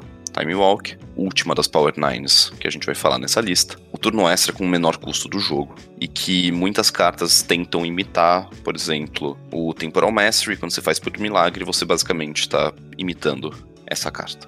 Todo mundo aqui sabe que é errado, né? Não, não tem segredo, sabe? Ela nem se bane, mano. Pior das hipóteses, isso aqui é. Você faz um terreno extra e compra uma carta, uma cantrip estranha. Pior das hipóteses. Ela nem se exila, velho. Ela nem se exila. Que merda. Gente, eu quero deixar claro que a única forma de eu aceitar essa carta no formato é se eu pudesse castar de maneira free um Spell Snare nela toda vez que ela fosse castada, mano. Essa carta é muito errada. Que aí só é duas mana, coloca um card no seu cemitério. Duas mana, joga um turno extra, é, é horroroso de forte. Não, cara. é, Power 9 tem nem esse tem porque a gente tá também. discutindo, né, gente? É, é Power Tem esse 9. problema também, mano. Só que o problema é que ela não se exila.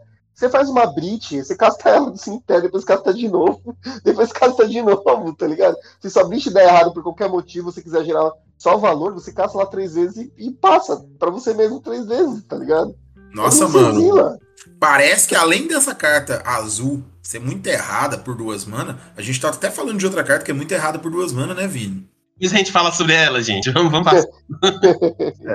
O- o- a- os morenos aí descreveram a experiência vintage de jogar de Jeskai. Quem diria que Breach é massa num formato onde você tem acesso a esse tipo de coisa? Rical, Time Vault, Time Walk, Black, Black. Lotus. É, então. Haha, divertido. Beach Breach não é restrita, né? Não. Vintage Nossa, é um deve formato maravilhoso. Entendo que eu não tô falando mal. Eu adoro o formato, é o formato mais balanceado que tem. Mas tem acesso a essas coisas. Bom, Romário, qual que é o outro veredito fácil também de ser dado pelo comitê? Gente, o veredito do comitê é que não devia nem ter levado esse assunto ao comitê, gente. Pula as Power 9, vamos seguir, porque o comitê não quer nem falar disso, não. É vergonhoso ver os negócios que já botaram como possibilidade de julgar. É, então. Mantendo então o nosso tempo mais contido, vamos andar um pouco e vamos remendar um pouquinho essa lista com a próxima carta. Por duas e uma azul, é ela, a Pfizer. Não, pera. Remendar. Esse feitiço permite que você, como custo adicional, sacrifique um artefato e você vai buscar no seu deck um artefato e botar em jogo. Olha que legal! Essa carta é errada em tantos e tantos e tantos e tantos e tantos níveis que ela é uma das cartas que mais joga no Vintage. Vamos ser sinceros, gente. Qualquer formato que isso for liberado, se você fizer isso liberado num pré-release, é provável que alguém vai trapacear. Trapacear não, mas vai ganhar o jogo usando isso. Essa carta é forte de uma maneira que não dá nem pra descrever. Principalmente depois que Mirodin trouxe esse terreno artefato. Gente, essa carta é errada demais. Porque você pode sacrificar ela como artefato e buscar lá. Eu vou falar uma jogada muito ruim, viu, gente? É uma jogada muito ruim. Você vai buscar Draco no Grimório e botar em jogo. Parece errado, não parece? Tipo, 3 mana Draco. Agora, imagino que isso é a pior forma de se explorar essa carta. Não, não tem nem conversa. Uma cartinha horrorosa de quebrada. É tão forte assim, não à toa que uma das melhores plays de turno 1 do Vintage, acho que o Gressa talvez possa discordar de mim, mas é possivelmente fazer Land Crypta Tinker pra Citadela de Nicol Bolas e deixar o jogo acabar ali com a Citadela, a não ser que você pegue outra land ali em cima. Para quem acompanha o cenário de Vintage, você vai ver vários decks com estratégias doidas, fringe, tier 2 para baixo, que aí você bota as Moxen, você bota Tinker, Cidadel e pronto, você tem um deck que é minimamente viável porque tem o pacote de Tinker Cidadel. É, isso é são o fringe do Vintage. É Tinker Cidadel e um pacote ruim de cartas. Lembrando que essa carta também ia ser bem divertida com motor, né? Então, você pode, se você precisa de gás, você pega lá o, a cidadela. Se você precisa de, de, de mana, né? De, de efeitos de antep, você busca lá Paradox e seja feliz. Seria uma carta bem, bem, bem quebradinha, ao meu ver, mas quem sabe? Eu, eu acho que eu pagaria pra ver. Eu não Ah, pagava sim. junto contigo, não, mano. Não pagava. Não, não, Eu não não, pago junto não, com você, não. não. Não, não, Não. É, é, zero pagamento para ver. Tinker não, não Ô, gente, é, É, é tá- ou o tá jogador de atualizado. Techar quer pagar pra Tinker tá no formato? O cara que, o cara que gosta um pouquinho de artefato talvez queira. É Então, assim, com um voto contrário do Matheus, o comitê acha que essa carta tá bem onde ela tá, que é na zona do Banhammer. E eu queria dizer que essa carta foi reprintada em Mystery Booster num print que tá muito, muito bonito. Porque não sei o que, que eles fizeram naquela impressão, mas as cores da carta ficaram realmente muito boas. Mas bom, continuando aqui os nossos estudos, a gente precisa ir pra academia pra ver um pouquinho mais disso. Academia Tolariana talvez seja o melhor lugar pra gente. Esse terreno lendário, que é o último terreno da nossa lista, ele faz parte de um ciclo muito conhecido, que são as lentes lendárias de Saga de Urza, junto com, por exemplo, Gaia's Cradle e Serra Santo. Tolarian Academy é uma land que você pode virar para gerar um azul para cada artefato que você controla. Eu não preciso discorrer muito nessa carta. Isso é muita mana, muito rápido, muito fácil. eu acho que aqui vai ser unânime, né? Acho que não tem segredo, Baguete. Gente, mas eu vou falar um negócio pra vocês. Eu não sei se é só eu que tenho essa opinião, mas é impressionante quando se fala de artefato ou envolve alguma coisa com artefato. O tanto que essa lista ganha é, representante, né? Esse terreno aí, o, o problema dele não é gerar uma azul para alguma coisa, é essa coisa ser artefato. Se fosse tipo, ah, gera uma azul para cada criatura, uma azul para cada encantamento, uma azul para cada ilha. Mano, ia na boa, mas uma azul para cada artefato é de doer. Inclusive, eu ouso dizer que se gerasse uma branca para cada artefato, ainda tava nessa lista. Aí o Nogueira ia falar que não, que não precisava Não. só poder usar no pombo. Era um reforço pro, pro, pro branco, pô. Era necessário. Imagina gerar branco. Nossa, chega no molhei aqui. O, te, o Techar, ô Matheus, ia virar Tier 1 em quanto tempo? Cara, depende se eu abro com isso na mão inicial. Ou se eu consigo usar o Expedition App cedo. Mas ia ser grosso, viu? Laren Academy, por vários jogadores, já foi considerada e é considerada a carta mais perigosa do jogo. Mais perigosa que Black Lotus, que Rikal, que Time Walk. Então, fica o entendimento aí. Eu só queria completar que se perguntarem ao Vini, ele vai dizer que é a terceira carta mais perigosa do jogo, porque antes O que eu quero dizer é que isso nos decks como Joira é. Nossa senhora, nossa. E os decks que usam Dockside, tipo, que, que abusam muito do Dockside também. Isso é louco. Você quis dizer todos os decks do formato? É, então depende, não são todos, né? Se, se tiver Todos azul, decks- por exemplo. Todos com base Z, você quis dizer? Que, que usariam Isso. Base Grixis e Zet. Nossa, gostosinho, hein? Mas enfim, eu acho que é unânime, isso fica banido. Mas eu vou esperar o veredito do conselho, Romário. Eu só queria complementar que o Igor disse que se você perguntar, a maioria dos jogadores vão dizer que Tolare Academy é uma das cartas mais quebradas do formato. Eu conversei com o Vini aqui agora e ele me disse que é a terceira da lista dele, que Niv Mizzet e World Gorge Dragon tá um pouco à frente. Mas a gente ainda concorda como um comitê como um todo que essa carta deve ficar onde está, mantém na zona das banidas. Bom, então, continuando.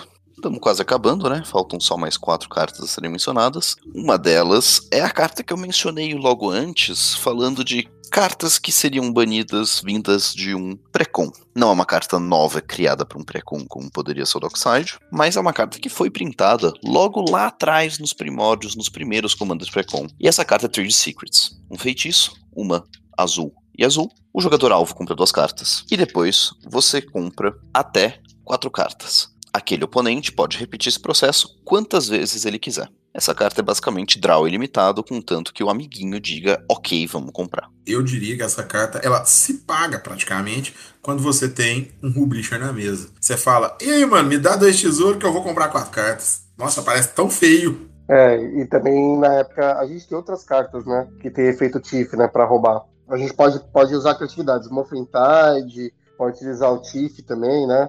Pode pensar na, na Arset, né? Tudo isso pode punir muito, assim. O deck, o Tiff, né? É o time na Crown, né? O Opus Tiff.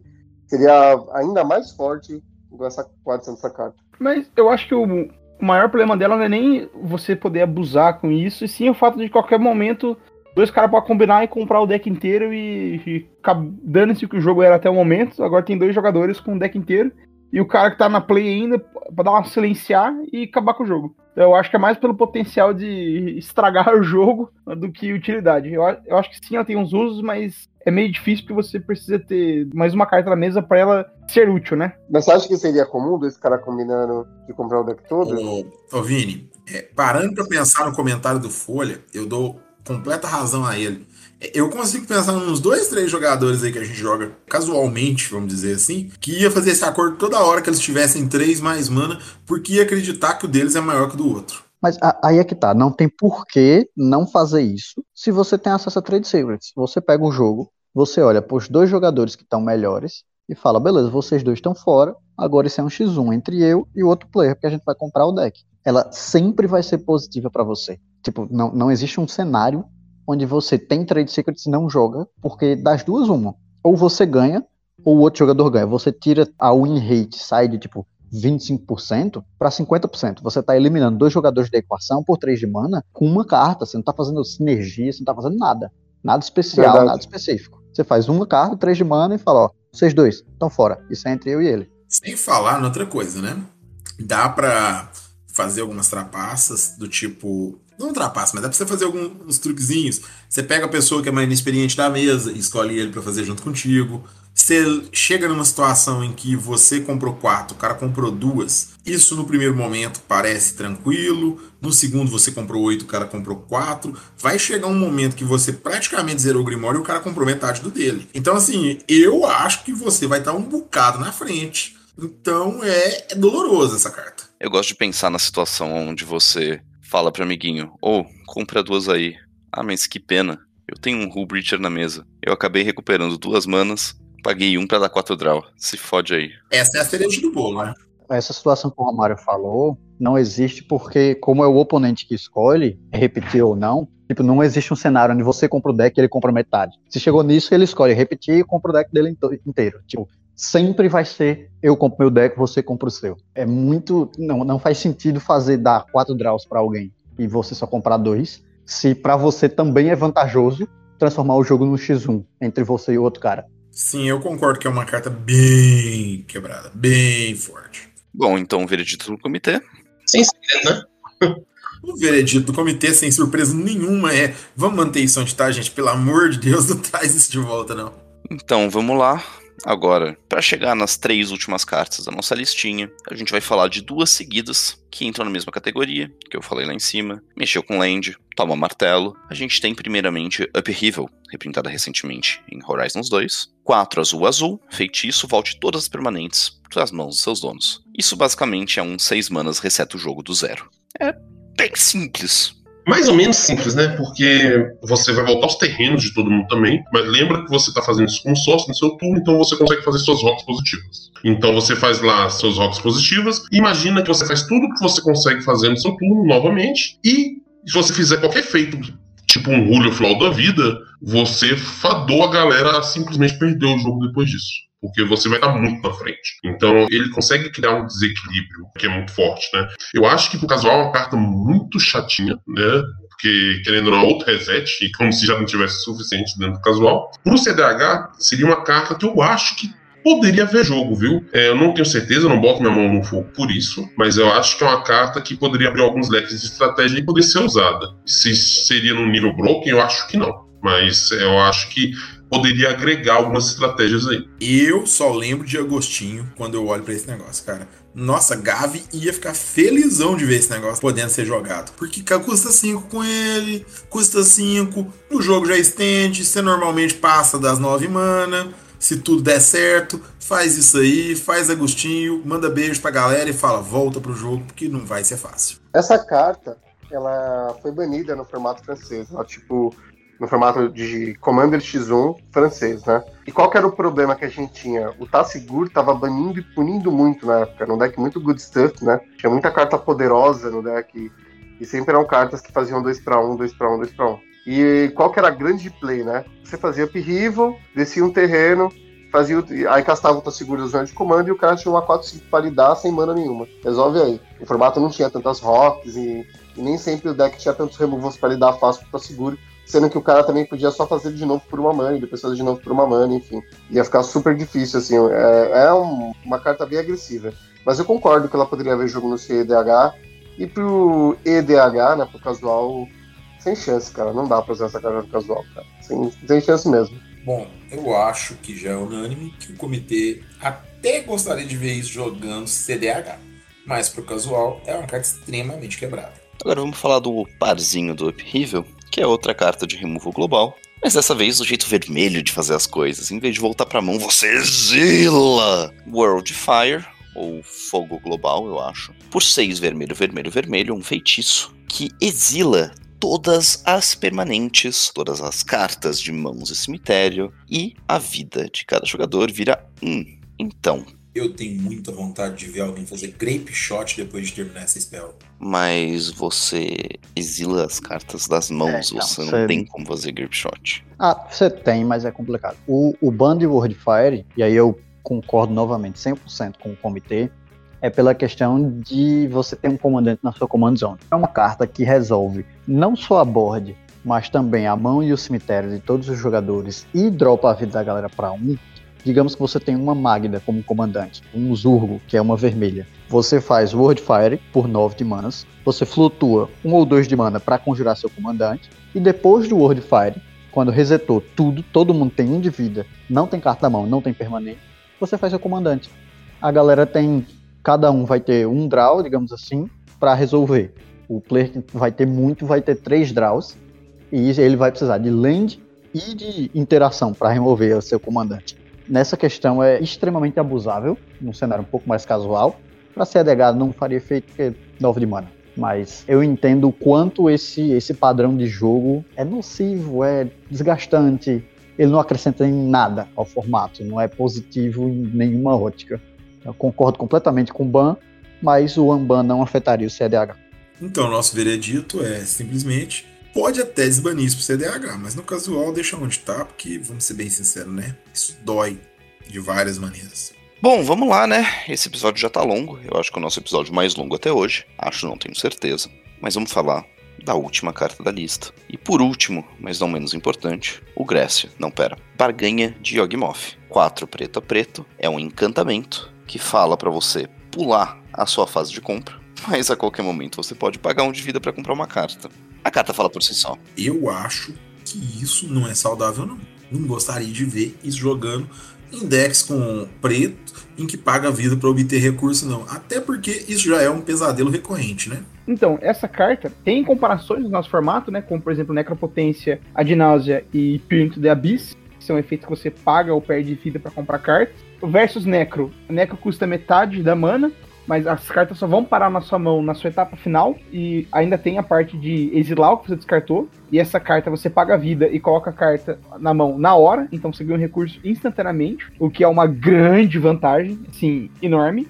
Tanto que uma é desbanida e outra não. E ainda tem as pretas, né? Necropotência três pretas. É, é, é, um pouquinho mais difícil fazer as, as, três cores e splashar, né? Embora assim dê, as pessoas fazem. Mas o um Yawgmoth Bargain eu acho que entra muito mais fácil nesse sentido. Tu pune menos a base. E outra coisa ainda. Aí você fala, ah, vamos a gente compara com a Dinausa custa 5 manas e é instant speed. Tudo bem, mas assim, o rate, em, em geral, o seu deck custa mais que um o custo médio das suas cartas é mais que um de vida, é um ponto alguma coisa. Então aí, com isso aqui, você consegue comprar mais cartas. E além disso, você não consegue fazer uma de náusea, parar, dar um jeito de talvez ganhar vida, não sei o que, e continuar de novo. Ou fazer um de náusea, parar, dar um tutor pro topo, continuar de náusea. Com isso aqui você consegue. Então você pode pagar um pouco de vida até achar um tutor, dar um tutor pro topo, comprar o que você queria. Faz o Children of Corlys. Faz o Children of Corlys, ganha de vida de novo. Então assim, é muito problemático. E fora que assim, seis manas. Pode falar, nossa, mas é seis manas. Mas assim, é muito fácil fazer seis manas rápido. E não é tipo ela de Nicobolas que você vai começar a pagar um monte de vida do topo. E se você pegar duas frentes seguidas, bricou. Não, você só vai com essa carta. Eu queria fazer a única defesa, e assim, gente, não tô falando que isso tem que ser desbanido, porque não, continua isso na onde, tá? Pelo amor de Deus. Mas é, essa carta ela tem um pequeno pontinho ali que talvez não torne ela tão quebrada, que é o fato que você compra a carta. Então, efeito de Rubricher, efeito de Tiff, ainda vão te quebrar, desde que esteja na mesa. Porque se o cara, a não ser que ele seja muito ingênuo, ele vai responder a sua jogada de Tiff, de Rubricher, retendo a prioridade, pagando o que ele tem de pagar de vida para poder comprar as cartas que ele precisa para ganhar. Mas ainda tem esse ponto de ser um draw, né? Não ser igual o Necro que coloca na mão, igual o Náusea que coloca na mão. Um ponto a favor também, que é, é pequeno, mas ainda é relevante, é que apesar de todos os pesares, a Naus ainda é um instante, isso é um encantamento, e ser um, um tipo de permanente é relevante tanto quanto uma criatura, um pouco menos que criatura na verdade, você tem vários counters que vão pegar Naus, como Dispel, Miscast, coisas desse tipo, que não vão pegar essa carta. Os anulos que vão pegar essa carta vão ser os Free, basicamente, Full Fon e o Spell Pierce, para quem usa, e Swan Song. Então, o que, que você está desviando? É, dos que eu já falei, você tem Miscast, você tem é, Dispel, você tem Fluster Storm, que é um counter muito importante.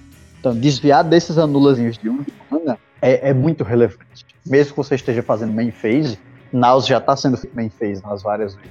E tem uma diferença também para Peer into the Abyss, né? Isso aqui não toma Deflect SWAT, então é um ponto relevante. Eu imagino que muitos amiguinhos por aí já devem ter perdido dessa maneira. Vai lá todo pimpão, todo serelepe, fazer o seu Peer into the Abyss, comprar metade do deck, só que dava lá target play e perdia a mágica para o outro amiguinho. E Game of Bargain não sofre disso, não dá alvo algum. Então é, é um pouquinho mais enjoado para interagir nesse sentido. Eu concordo bastante aí. E, cara, eu, eu só vejo ela sendo mais quebrada e, e só deixaria decks que já são quebrados mais quebrados ainda, sabe? Bom, acho que o comitê chegou à conclusão que isso também fica banido, né, gente? Pelo amor de Deus, vamos trazer isso, não, deixa isso lá. Eu acho que um, um ponto interessante, que é um fator comum em todas as análises de banlist, é que boa parte das cartas que a gente decidiu, digamos assim, no nosso comitê manter banidas, compartilham uma característica que é, elas tornariam os decks que já são bons melhores, sem deixar melhores os outros decks. São cartas que só aumentam essa distância entre os decks Tier 1, os decks que já são bons, dos outros decks. Então, desbanir não seria impositivo em nada. E aí, Baguete, bora pra nossa brincadeira? Essa foi a última carta oficialmente banida. Mas agora, né? Como a gente tá brincando de comitê, bora brincar de banir. Se cada um de vocês fosse um membro do comitê de verdade, sentar na mesa do ladinho do Sheldon, o que vocês baniriam agora, hoje, sem pensar muito, uma carta cada um, se vira nos 30? Começa por você, meu querido. Eu sou o último. Começa por você, Romário. Cara, sem sombra de dúvida, baniria a Denause. Acho que um formato onde você tem 40 de vida, a carta ela é opressora. No formato que ela tem 20 de vida, a galera já costuma ganhar com ela. Ter 40 parece errado. Ela tem afunilado o formato para jogar cada vez mais com ela. Inclusive, se você tem acesso à coloração dela, não tem por que você não colocar ela no deck. Ah, mas eu jogo com spell grande, não sei o que, não sei o que. Ah, dá uma ajeitada aí, porque é melhor você jogar com ela do que jogar com as spell grandes. Você vai ganhar com ela. Então, assim, é muito ruim ver uma carta monopolizando o espaço igual ela monopoliza. Acho que não é saudável, acho que já passou de hora de ir embora. Muito bom, Mateuzinho. Vamos lá, você agora. Um segundo, deixa eu só pensar um pouquinho aqui pra não ser óbvio. Matheus ia falar de nós, gente. Ele só, vai, ele só quer É. pensar na opção. Bom, enquanto o Matheus pensa, vamos lá, Folha. Eu acho que você deve ter uma carta na ponta da língua. Fácil, eu baniria. Eu queria banir uma categoria, mas como é uma só, vou usar um representante, eu baniria Mana Crypt, que eu acho que, assim, o Romário falou de Adnausa, mas acho que o, o que possibilita muito forte as estratégias quebradas que a gente tem é a Fast Mana. Então, eu escolhi Mana Crypt pra ilustrar ali, mas eu acho que, assim, em termos de balanceamento, né, pra tentar deixar um formato mais honesto possível, Fast Mana é um problema. Eu consigo defender do ponto de vista de que eu gosto de jogar com, a- com as cartas, eu gosto de acelerar e jogar, mas em termos de balanceamento em si, eu não consigo defender, cara. Acho que Fast Mana é um problema. Você baniria as, as rocks ou só a, Twitch? Não, é só pra você assim, vamos banir as, as rocks mais fortes. As rocks mais fortes. Eu, eu acho que o seria É. o problema esse. O Bispo era essa opinião também, o Bispo era essa opinião. Assim, naquele ano, né? Uma discussão que a gente teve anos atrás, ele disse isso. Ele acha que as rocks mais fortes, um pegar o pacote das melhores rocks banir seria saudável pro formato. E as rocks ainda mais que algumas outras cartas, porque elas são artefatos para ir em qualquer deck. Eu acho que em termos de power level e balanceamento, isso é um problema. Só consigo defender do ponto de vista de, puta, eu acho muito legal rampar e fazer as play forte rápido. Mas em termos de balanceamento eu acho problemático. Eu acho que provavelmente eu baniria Taças Oracle, pra ser bem sincero. Eu acho que o formato tem outros problemas, eu acho que é estrutural, eu acho que 40 de vida é problemático e bota algumas cartas, como já falaram, de Codinaus muito à frente, né? Mas uma, uma cartinha que eu acho que vem trazendo algum problema hoje, além da, da já citada, né? É a própria Taças Oracle, porque é uma carta que, que permite uma win que é relativamente difícil de interagir, sabe? Tem como, claro, acho que todas as cores têm uma forma de interagir ou outra, mas algumas formas são muito, muito, muito limitadas, né?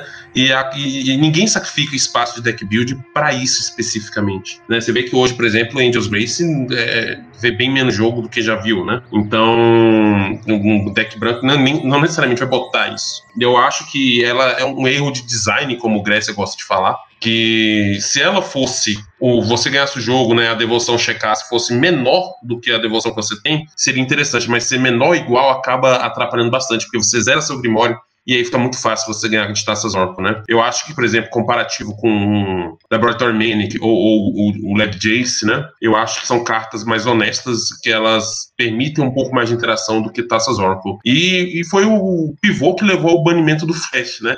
que os decks de Flash, assim, eles eram muito fortes, eles acabavam sofrendo muito na questão do deck building, e Taças Oracle veio para tornar tudo isso muito compacto, muito, muito forte, e que você não, acabava não tendo esse drawback, sabe? Acho que era uma carta que merecia ban. Só uma correção.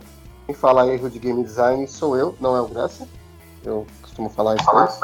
Nossa, falou bosta, Vinícius. É, mas é, porque eu falo também. Então, Ah, você fala também. É que eu falo erro de game design. Ser Então, eu não não tem dá de você. Fala, jogo. velho. é, eu Então, falo só dá- erro de design mesmo. É, eu falo erro de game design. eu falo. Tá proibido Bom, falar eu- que porque é propriedade do Eu Vinícius. não quero. Enfim, eu não quero soar repetitivo na discussão.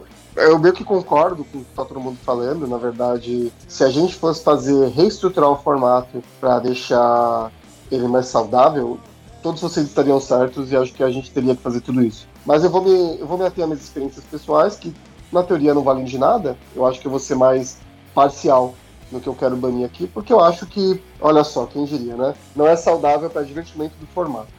Eu não gosto do, do Gilles de Drake, eu acho ele uma carta errada, mas assim, se você for fazer uma análise bem minuciosa, o Gilles de Drake tá certo, assim, a gente joga num formato roubado, onde a gente quer roubar, usa cartas injustas, e, o Gilles de Drake ele cumpre muito bem esse papel. Só tem um agravante, né, cara? O Gilles de Drake ele vai contra a filosofia de você querer usar seu comandante no formato, entendeu? Ele não é uma remoção comum. Ele é uma remoção que te impede posteriormente de você poder jogar com o teu comandante, entendeu? E aí você tem que gastar uma carta para você fazer seu comandante mais caro de novo. E pro cara que tá caçando o Gilles de Drake, ele tem de volta todas as manas excedentes que ele pagou além dos dois que custam o Gilles de Drake. Então, por exemplo, se o cara faz um Gitrog por 5, você paga 2 no de Drake e você tá ganhando 3 de mana em cima, removendo uma carta do cara, entendeu? Dando um bicho que não vai servir para nada pro cara, e pro cara poder jogar com o comandante dele, ele vai ter que remover o Gitrog e castar de novo. Então eu acho que ela, ela faz sentido dentro do formato onde tem várias cartas que são é, roubadas, mas ela é muito chata porque ela até impede, muitas vezes, você de fazerem é, decks com comandantes mais caros, porque se fazer um comandante muito caro, ele gera muito valor, e aí o jogo para pra todo mundo só ficar fazendo o de Drake pra jogar. Ninguém mais quer ganhar, só quer fazer o Gilles de Drake, entendeu? E aí isso acaba perdendo a, a efetividade do jogo, na minha opinião. O que eu escutei disso aí foi que as pessoas querem jogar com comandantes caros, vulgo Nivmizet, e aí tomam Guild de Drake no Nivmizet, e aí tem que remover o Nivmizet pra refazer de novo o Nivmizet. mas eu Teoricamente, concordo. É verdade, é a minha experiência pessoal. É verdade pra caralho. Só que ainda que isso seja verdade, o nível Mizete não é mais tire, nem 1.5, nem 1.85, nem 2 direito. Ele caiu muito. E o Gilles de Drake continua fazendo estrago, cara. Você quer ganhar de traço? Quer ganhar de Kinan? Fez Gilles de Drake. Acabou, você não vai mais ganhar. O Kinan é pior, porque o Kinan nem remoção tem direito no deck. Entendeu? Fala de cara já, também. O Trant, pô. O Trant é muito bronco que tá, caga os comandantes. Ô, É, gente, eu concordo é- é- 100% com o Guild Drake, só. Ô, gente, é, vamos chegar à conclusão então que se a gente fosse o comitê, o Vini era o Sheldon, mano. Usou contra ele, ele, Por ele bane. Que horror, que horror. Eu acho que não. O, o Sheldon aqui é o Grécia, tá claro, tá claro isso, né? Que, com certeza, bicho, toda vez que, que a gente falava de uma carta que tá banida, eu, eu concordo plenamente com o comitê, é porque ele é um infiltrado aqui, pô. Ele é o Sheldon. Não. Mó traíra do comitê novo, né, mano? Logo depois de eu ter passado o outro episódio inteiro defendendo a política da Wizards e do comitê. Me descobriram. Ele é, ele é um agente duplo. Fato. Agente duplo, aproveita e conta pra gente aí o que, que você ia banir nessa parada toda. Vou abrir. Concordo com o bando Guild Drake. Concordo com o bando de Fast Mana. Já falei muito sobre Fast Mana. Já me expliquei diversas vezes presencialmente também. Concordo com o bando de Naus. Eu acho que Naus não é saudável. Eu acho que gera uma homogeneização muito grande. E eu vou ser mais radical ainda. Vou dar esse passinho. E eu acho que os melhores tutores do formato poderiam rodar. Não são positivos para o formato. Nisso você coloca tudo num balaio. Vampiric Tutor, Imperial Seal, Demonic Tutor, Worldly Tutor, é, Mystical Tutor, Enlightened Tutor. Ó, Elaine Game Tutor Boy. não, porque o branco merece ter alguma coisa de melhor que os outros. Eu rodaria todos, todos, todos esses de um de mana. E o Demonic, porque dois de mana pegar qualquer coisa é, eu, eu coloco junto do pacote de mana. Pelo simples motivo de que isso gera uma consistência absurda num formato que nasceu para ser singleton. A ideia do singleton é justamente tirar a consistência que você vê em decks de 60 cartas com 4 cartas de cada. Eu acredito fortemente que você reduzir essa consistência, você reduzir essa certeza de que até o turno 3 eu vou chegar nessa carta específica que eu quero, é positivo para o formato, porque, primeiro, ele deixa o formato um pouco mais lento, por ser menos consistente, você tem que cavar um pouco mais para chegar nas peças que você quer chegar. O que, que isso implica também? Além de ser um formato um pouco mais lento, você tem mais tempo para interagir com as tentativas de vitória. As pessoas não vão estar tá tentando ganhar turno 2, turno 3 constantemente. Isso deixa de acontecer justamente porque você não tem consistência para chegar nessas peças. Próximo ponto. Além de o formato estar mais lento e você ter mais tempo de interagir com as wins, isso nivela as wins de uma forma muito positiva. Não fica aquela coisa, ah, eu tô de UB, então eu vou usar Taças Oracle, o Demon Consultation e Pact, porque é muito fácil chegar nessas três. Como não é tão fácil chegar nessas três, a distância entre o combo de Taças Oracle e Consultation para o próximo melhor combo que você pode fazer dentro de UB fica muito reduzida. Então já melhora também, deixa o formato mais saudável na diversidade de wincons que você vai ver. Então com, com esse band tutor, que seria a minha sugestão, você tem um formato um pouco mais lento, que na minha visão é muito positiva, os jogos serem um pouco mais interativos ali, você tem interação aparecendo mais, você tem uma diversidade maior, você reduz a distância dos melhores decks do formato para os decks tier 1.5 por decks tier 2, que eles conseguem aparecer um pouco mais, você nivela um pouco, você tira o foco do fast combo e volta um pouco desse foco para controle mid-range. Então, não só a diversidade das win cons, você tem mais diversidade de estratégias como um todo. E você tem. É outro mundo. É outro mundo quando você tira esses tutores, tira essa consistência dos decks. É, pra Mundo mim, melhor, né? eu acho. Eu acho que seria um mundo extremamente mais positivo para o formato como um todo. Gente, acho que todos podemos concordar aqui que todos devemos largar o que a gente tá fazendo e jogar Conquest. Beijo. É, eu ia falar isso do. Eu ia falar isso. é, Em resumo, o que eu quero dizer é a banlist do Conquest, mas eu não vou fazer essa propaganda. Por último, e às vezes menos importante, né? Faltou eu falar. Então vamos lá. Pra mim, a gente já mencionou essa carta antes. Essa carta é babaquinha. Ela veio de um commander pré-montado da Wizards. Essa carta é um bicho. Essa carta é um goblin. Essa carta é um pirata. A gente tá falando claramente do Breaches. Porque puta que pariu, piratinha é muito ruim. Outra carta que eu baniria 100% das vezes: Expropriate, Derevi como comandante e Mana Crit. Primal Surge, faltou o Primal Surge. Primal Surge também, Primal Surge também. Mas vamos agora falando com, com seriedade. Dockside. Dockside é fácil, Dockside é banível, Dockside é ramp, Dockside é tudo. Não tem muito que eu possa falar, tipo, Dockside, ah, eu quero um ritual. Ok, tó. Mas ele é reanimável, ele faz mana permanente, ele é tutorável com vários efeitos, direto pro jogo. Dockside é uma carta que é errada em tantos, em tantos, em tantos níveis, que daria pra fazer um episódio inteiro só falando dessa carta. Sinceramente. Inclusive, você esqueceu de citar que dá pra tomar Blood Moon, Magos da Lua, fazer Dockside, corrigir sua curva para pro que você quiser. E se for Blood Moon tiver do outro lado da mesa, te gerou uma mana a mais. Dockside é simplesmente uma carta fora de controle. Eu amo essa É. carta. Só vou deixar claro que eu tô hashtag chateado, que eu esperava que esse grupo tivesse capacidade de citar o Underworld Preach, mas foi o Vini lá falar de Gilded Drake, e aí acabou a brincadeira toda, né? Romário, Mas eu- eu- você acha que o Vini vai defender banir Underworld Breach? Nunca!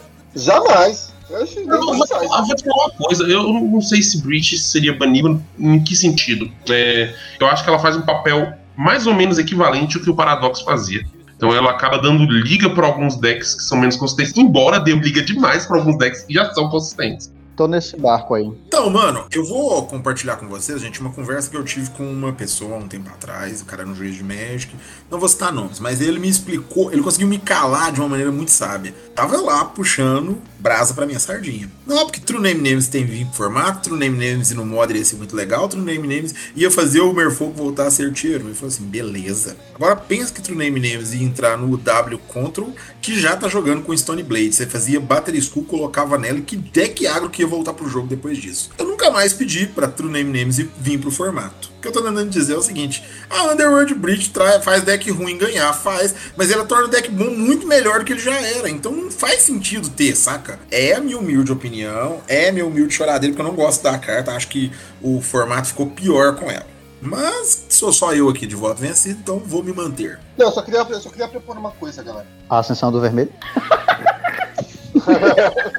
Não, mas falando sério, é outra coisa. Por que, que a gente não faz o seguinte? A gente já tem uma comunidade que segue e ouve a gente. Por que, que a gente não pega um fim de semana e faz uma sessão de jogos ou até um torneio E joga uma, é isso? com uma lista de banidas de acordo com o que cada integrante do podcast acha que deveria ser banido. Nisso a gente pode incluir o Jeff, ele pode ser banir a Brit, e aí a gente dá uma semana pra gente criar novos deck builds. Vamos conversar, lógico, pra ver se todo mundo concorda e tal. Mas fica aí a minha dica, galera. Se vocês acharem legal, a gente podia fazer algo nesse sentido. Fazer um final de semana aí e jogar com uma lista de banidas sugeridas pela gente, que nem a gente tá fazendo agora, só pra sentir, né? Criatividade e tal. Fica a dica. Eu acho que o Vini só propôs isso pra ele poder jogar um torneio de nível 7 sem tomar Gilded Drake. Olha, para de Certeza. ler minha mente, para de ler minha mente, cara. Então, depois dessa maravilhosa sugestão do Vini, a gente vai ter que puxar mais banlist pra frente. E eu acho que a gente vai poder também entrar pra Endstep. Agora, só antes de terminar mais esse episódio, eu queria fazer o agradecimento especial a todos os nossos patrocinadores e aos nossos apoiadores. A gente tem a Kinomets, que vai trazer pra vocês os melhores playmats do Brasil, todos eles 100% customizáveis, com muitas linhas já prontas também no site deles e com produtos exclusivos da gente, do CDH Brasil. Usando o cupom CEDH Brasil, 10%, 10% de desconto no site deles. Temos também a Playground, que é uma loja especializada em produtos de Magic, Pokémon e outros TCGs, que tem um estoque excelente, ótimos preços preços e com o código CEDH5 você ganha 5% de desconto comprando lá. Por último, mas não menos importante, também temos o My Magic App, que é um aplicativo que é muito bom, muito prático, que ele te dá todas as pesquisas de carta que você precisa, todas essas regras, ele também serve de contador de vida, ele serve para você acompanhar os preços, as flutuâncias nos seus investimentos dentro do Magic e ele puxa os artigos de várias e várias várias plataformas, como a Liga ou outros lugares onde pessoas postam artigos. Muito obrigado. Então, Kinomets, Playground e My Magic App e voltando pro episódio. Obrigado a todo mundo que ouviu a gente até aqui. Hoje eu tive comigo o Matheus, Falou, seus lindos. Beijinho no coração. o Vini, Falou, galera. o Romário, Até mais, meu povo. o Folha É isso, gente. Valeu. Primeiro episódio que falar do Bando Flash não fez zoeira com folha. e por último, e menos importante, o Grécia. É isso aí, galera. Valeu. E mais um episódio que falaram do Bando Flash e não tem zoeira com Grécia. A gente fica por aqui. Eu sou o Baguete. Muito obrigado a todos que ouviram a gente até aqui. E até semana que vem.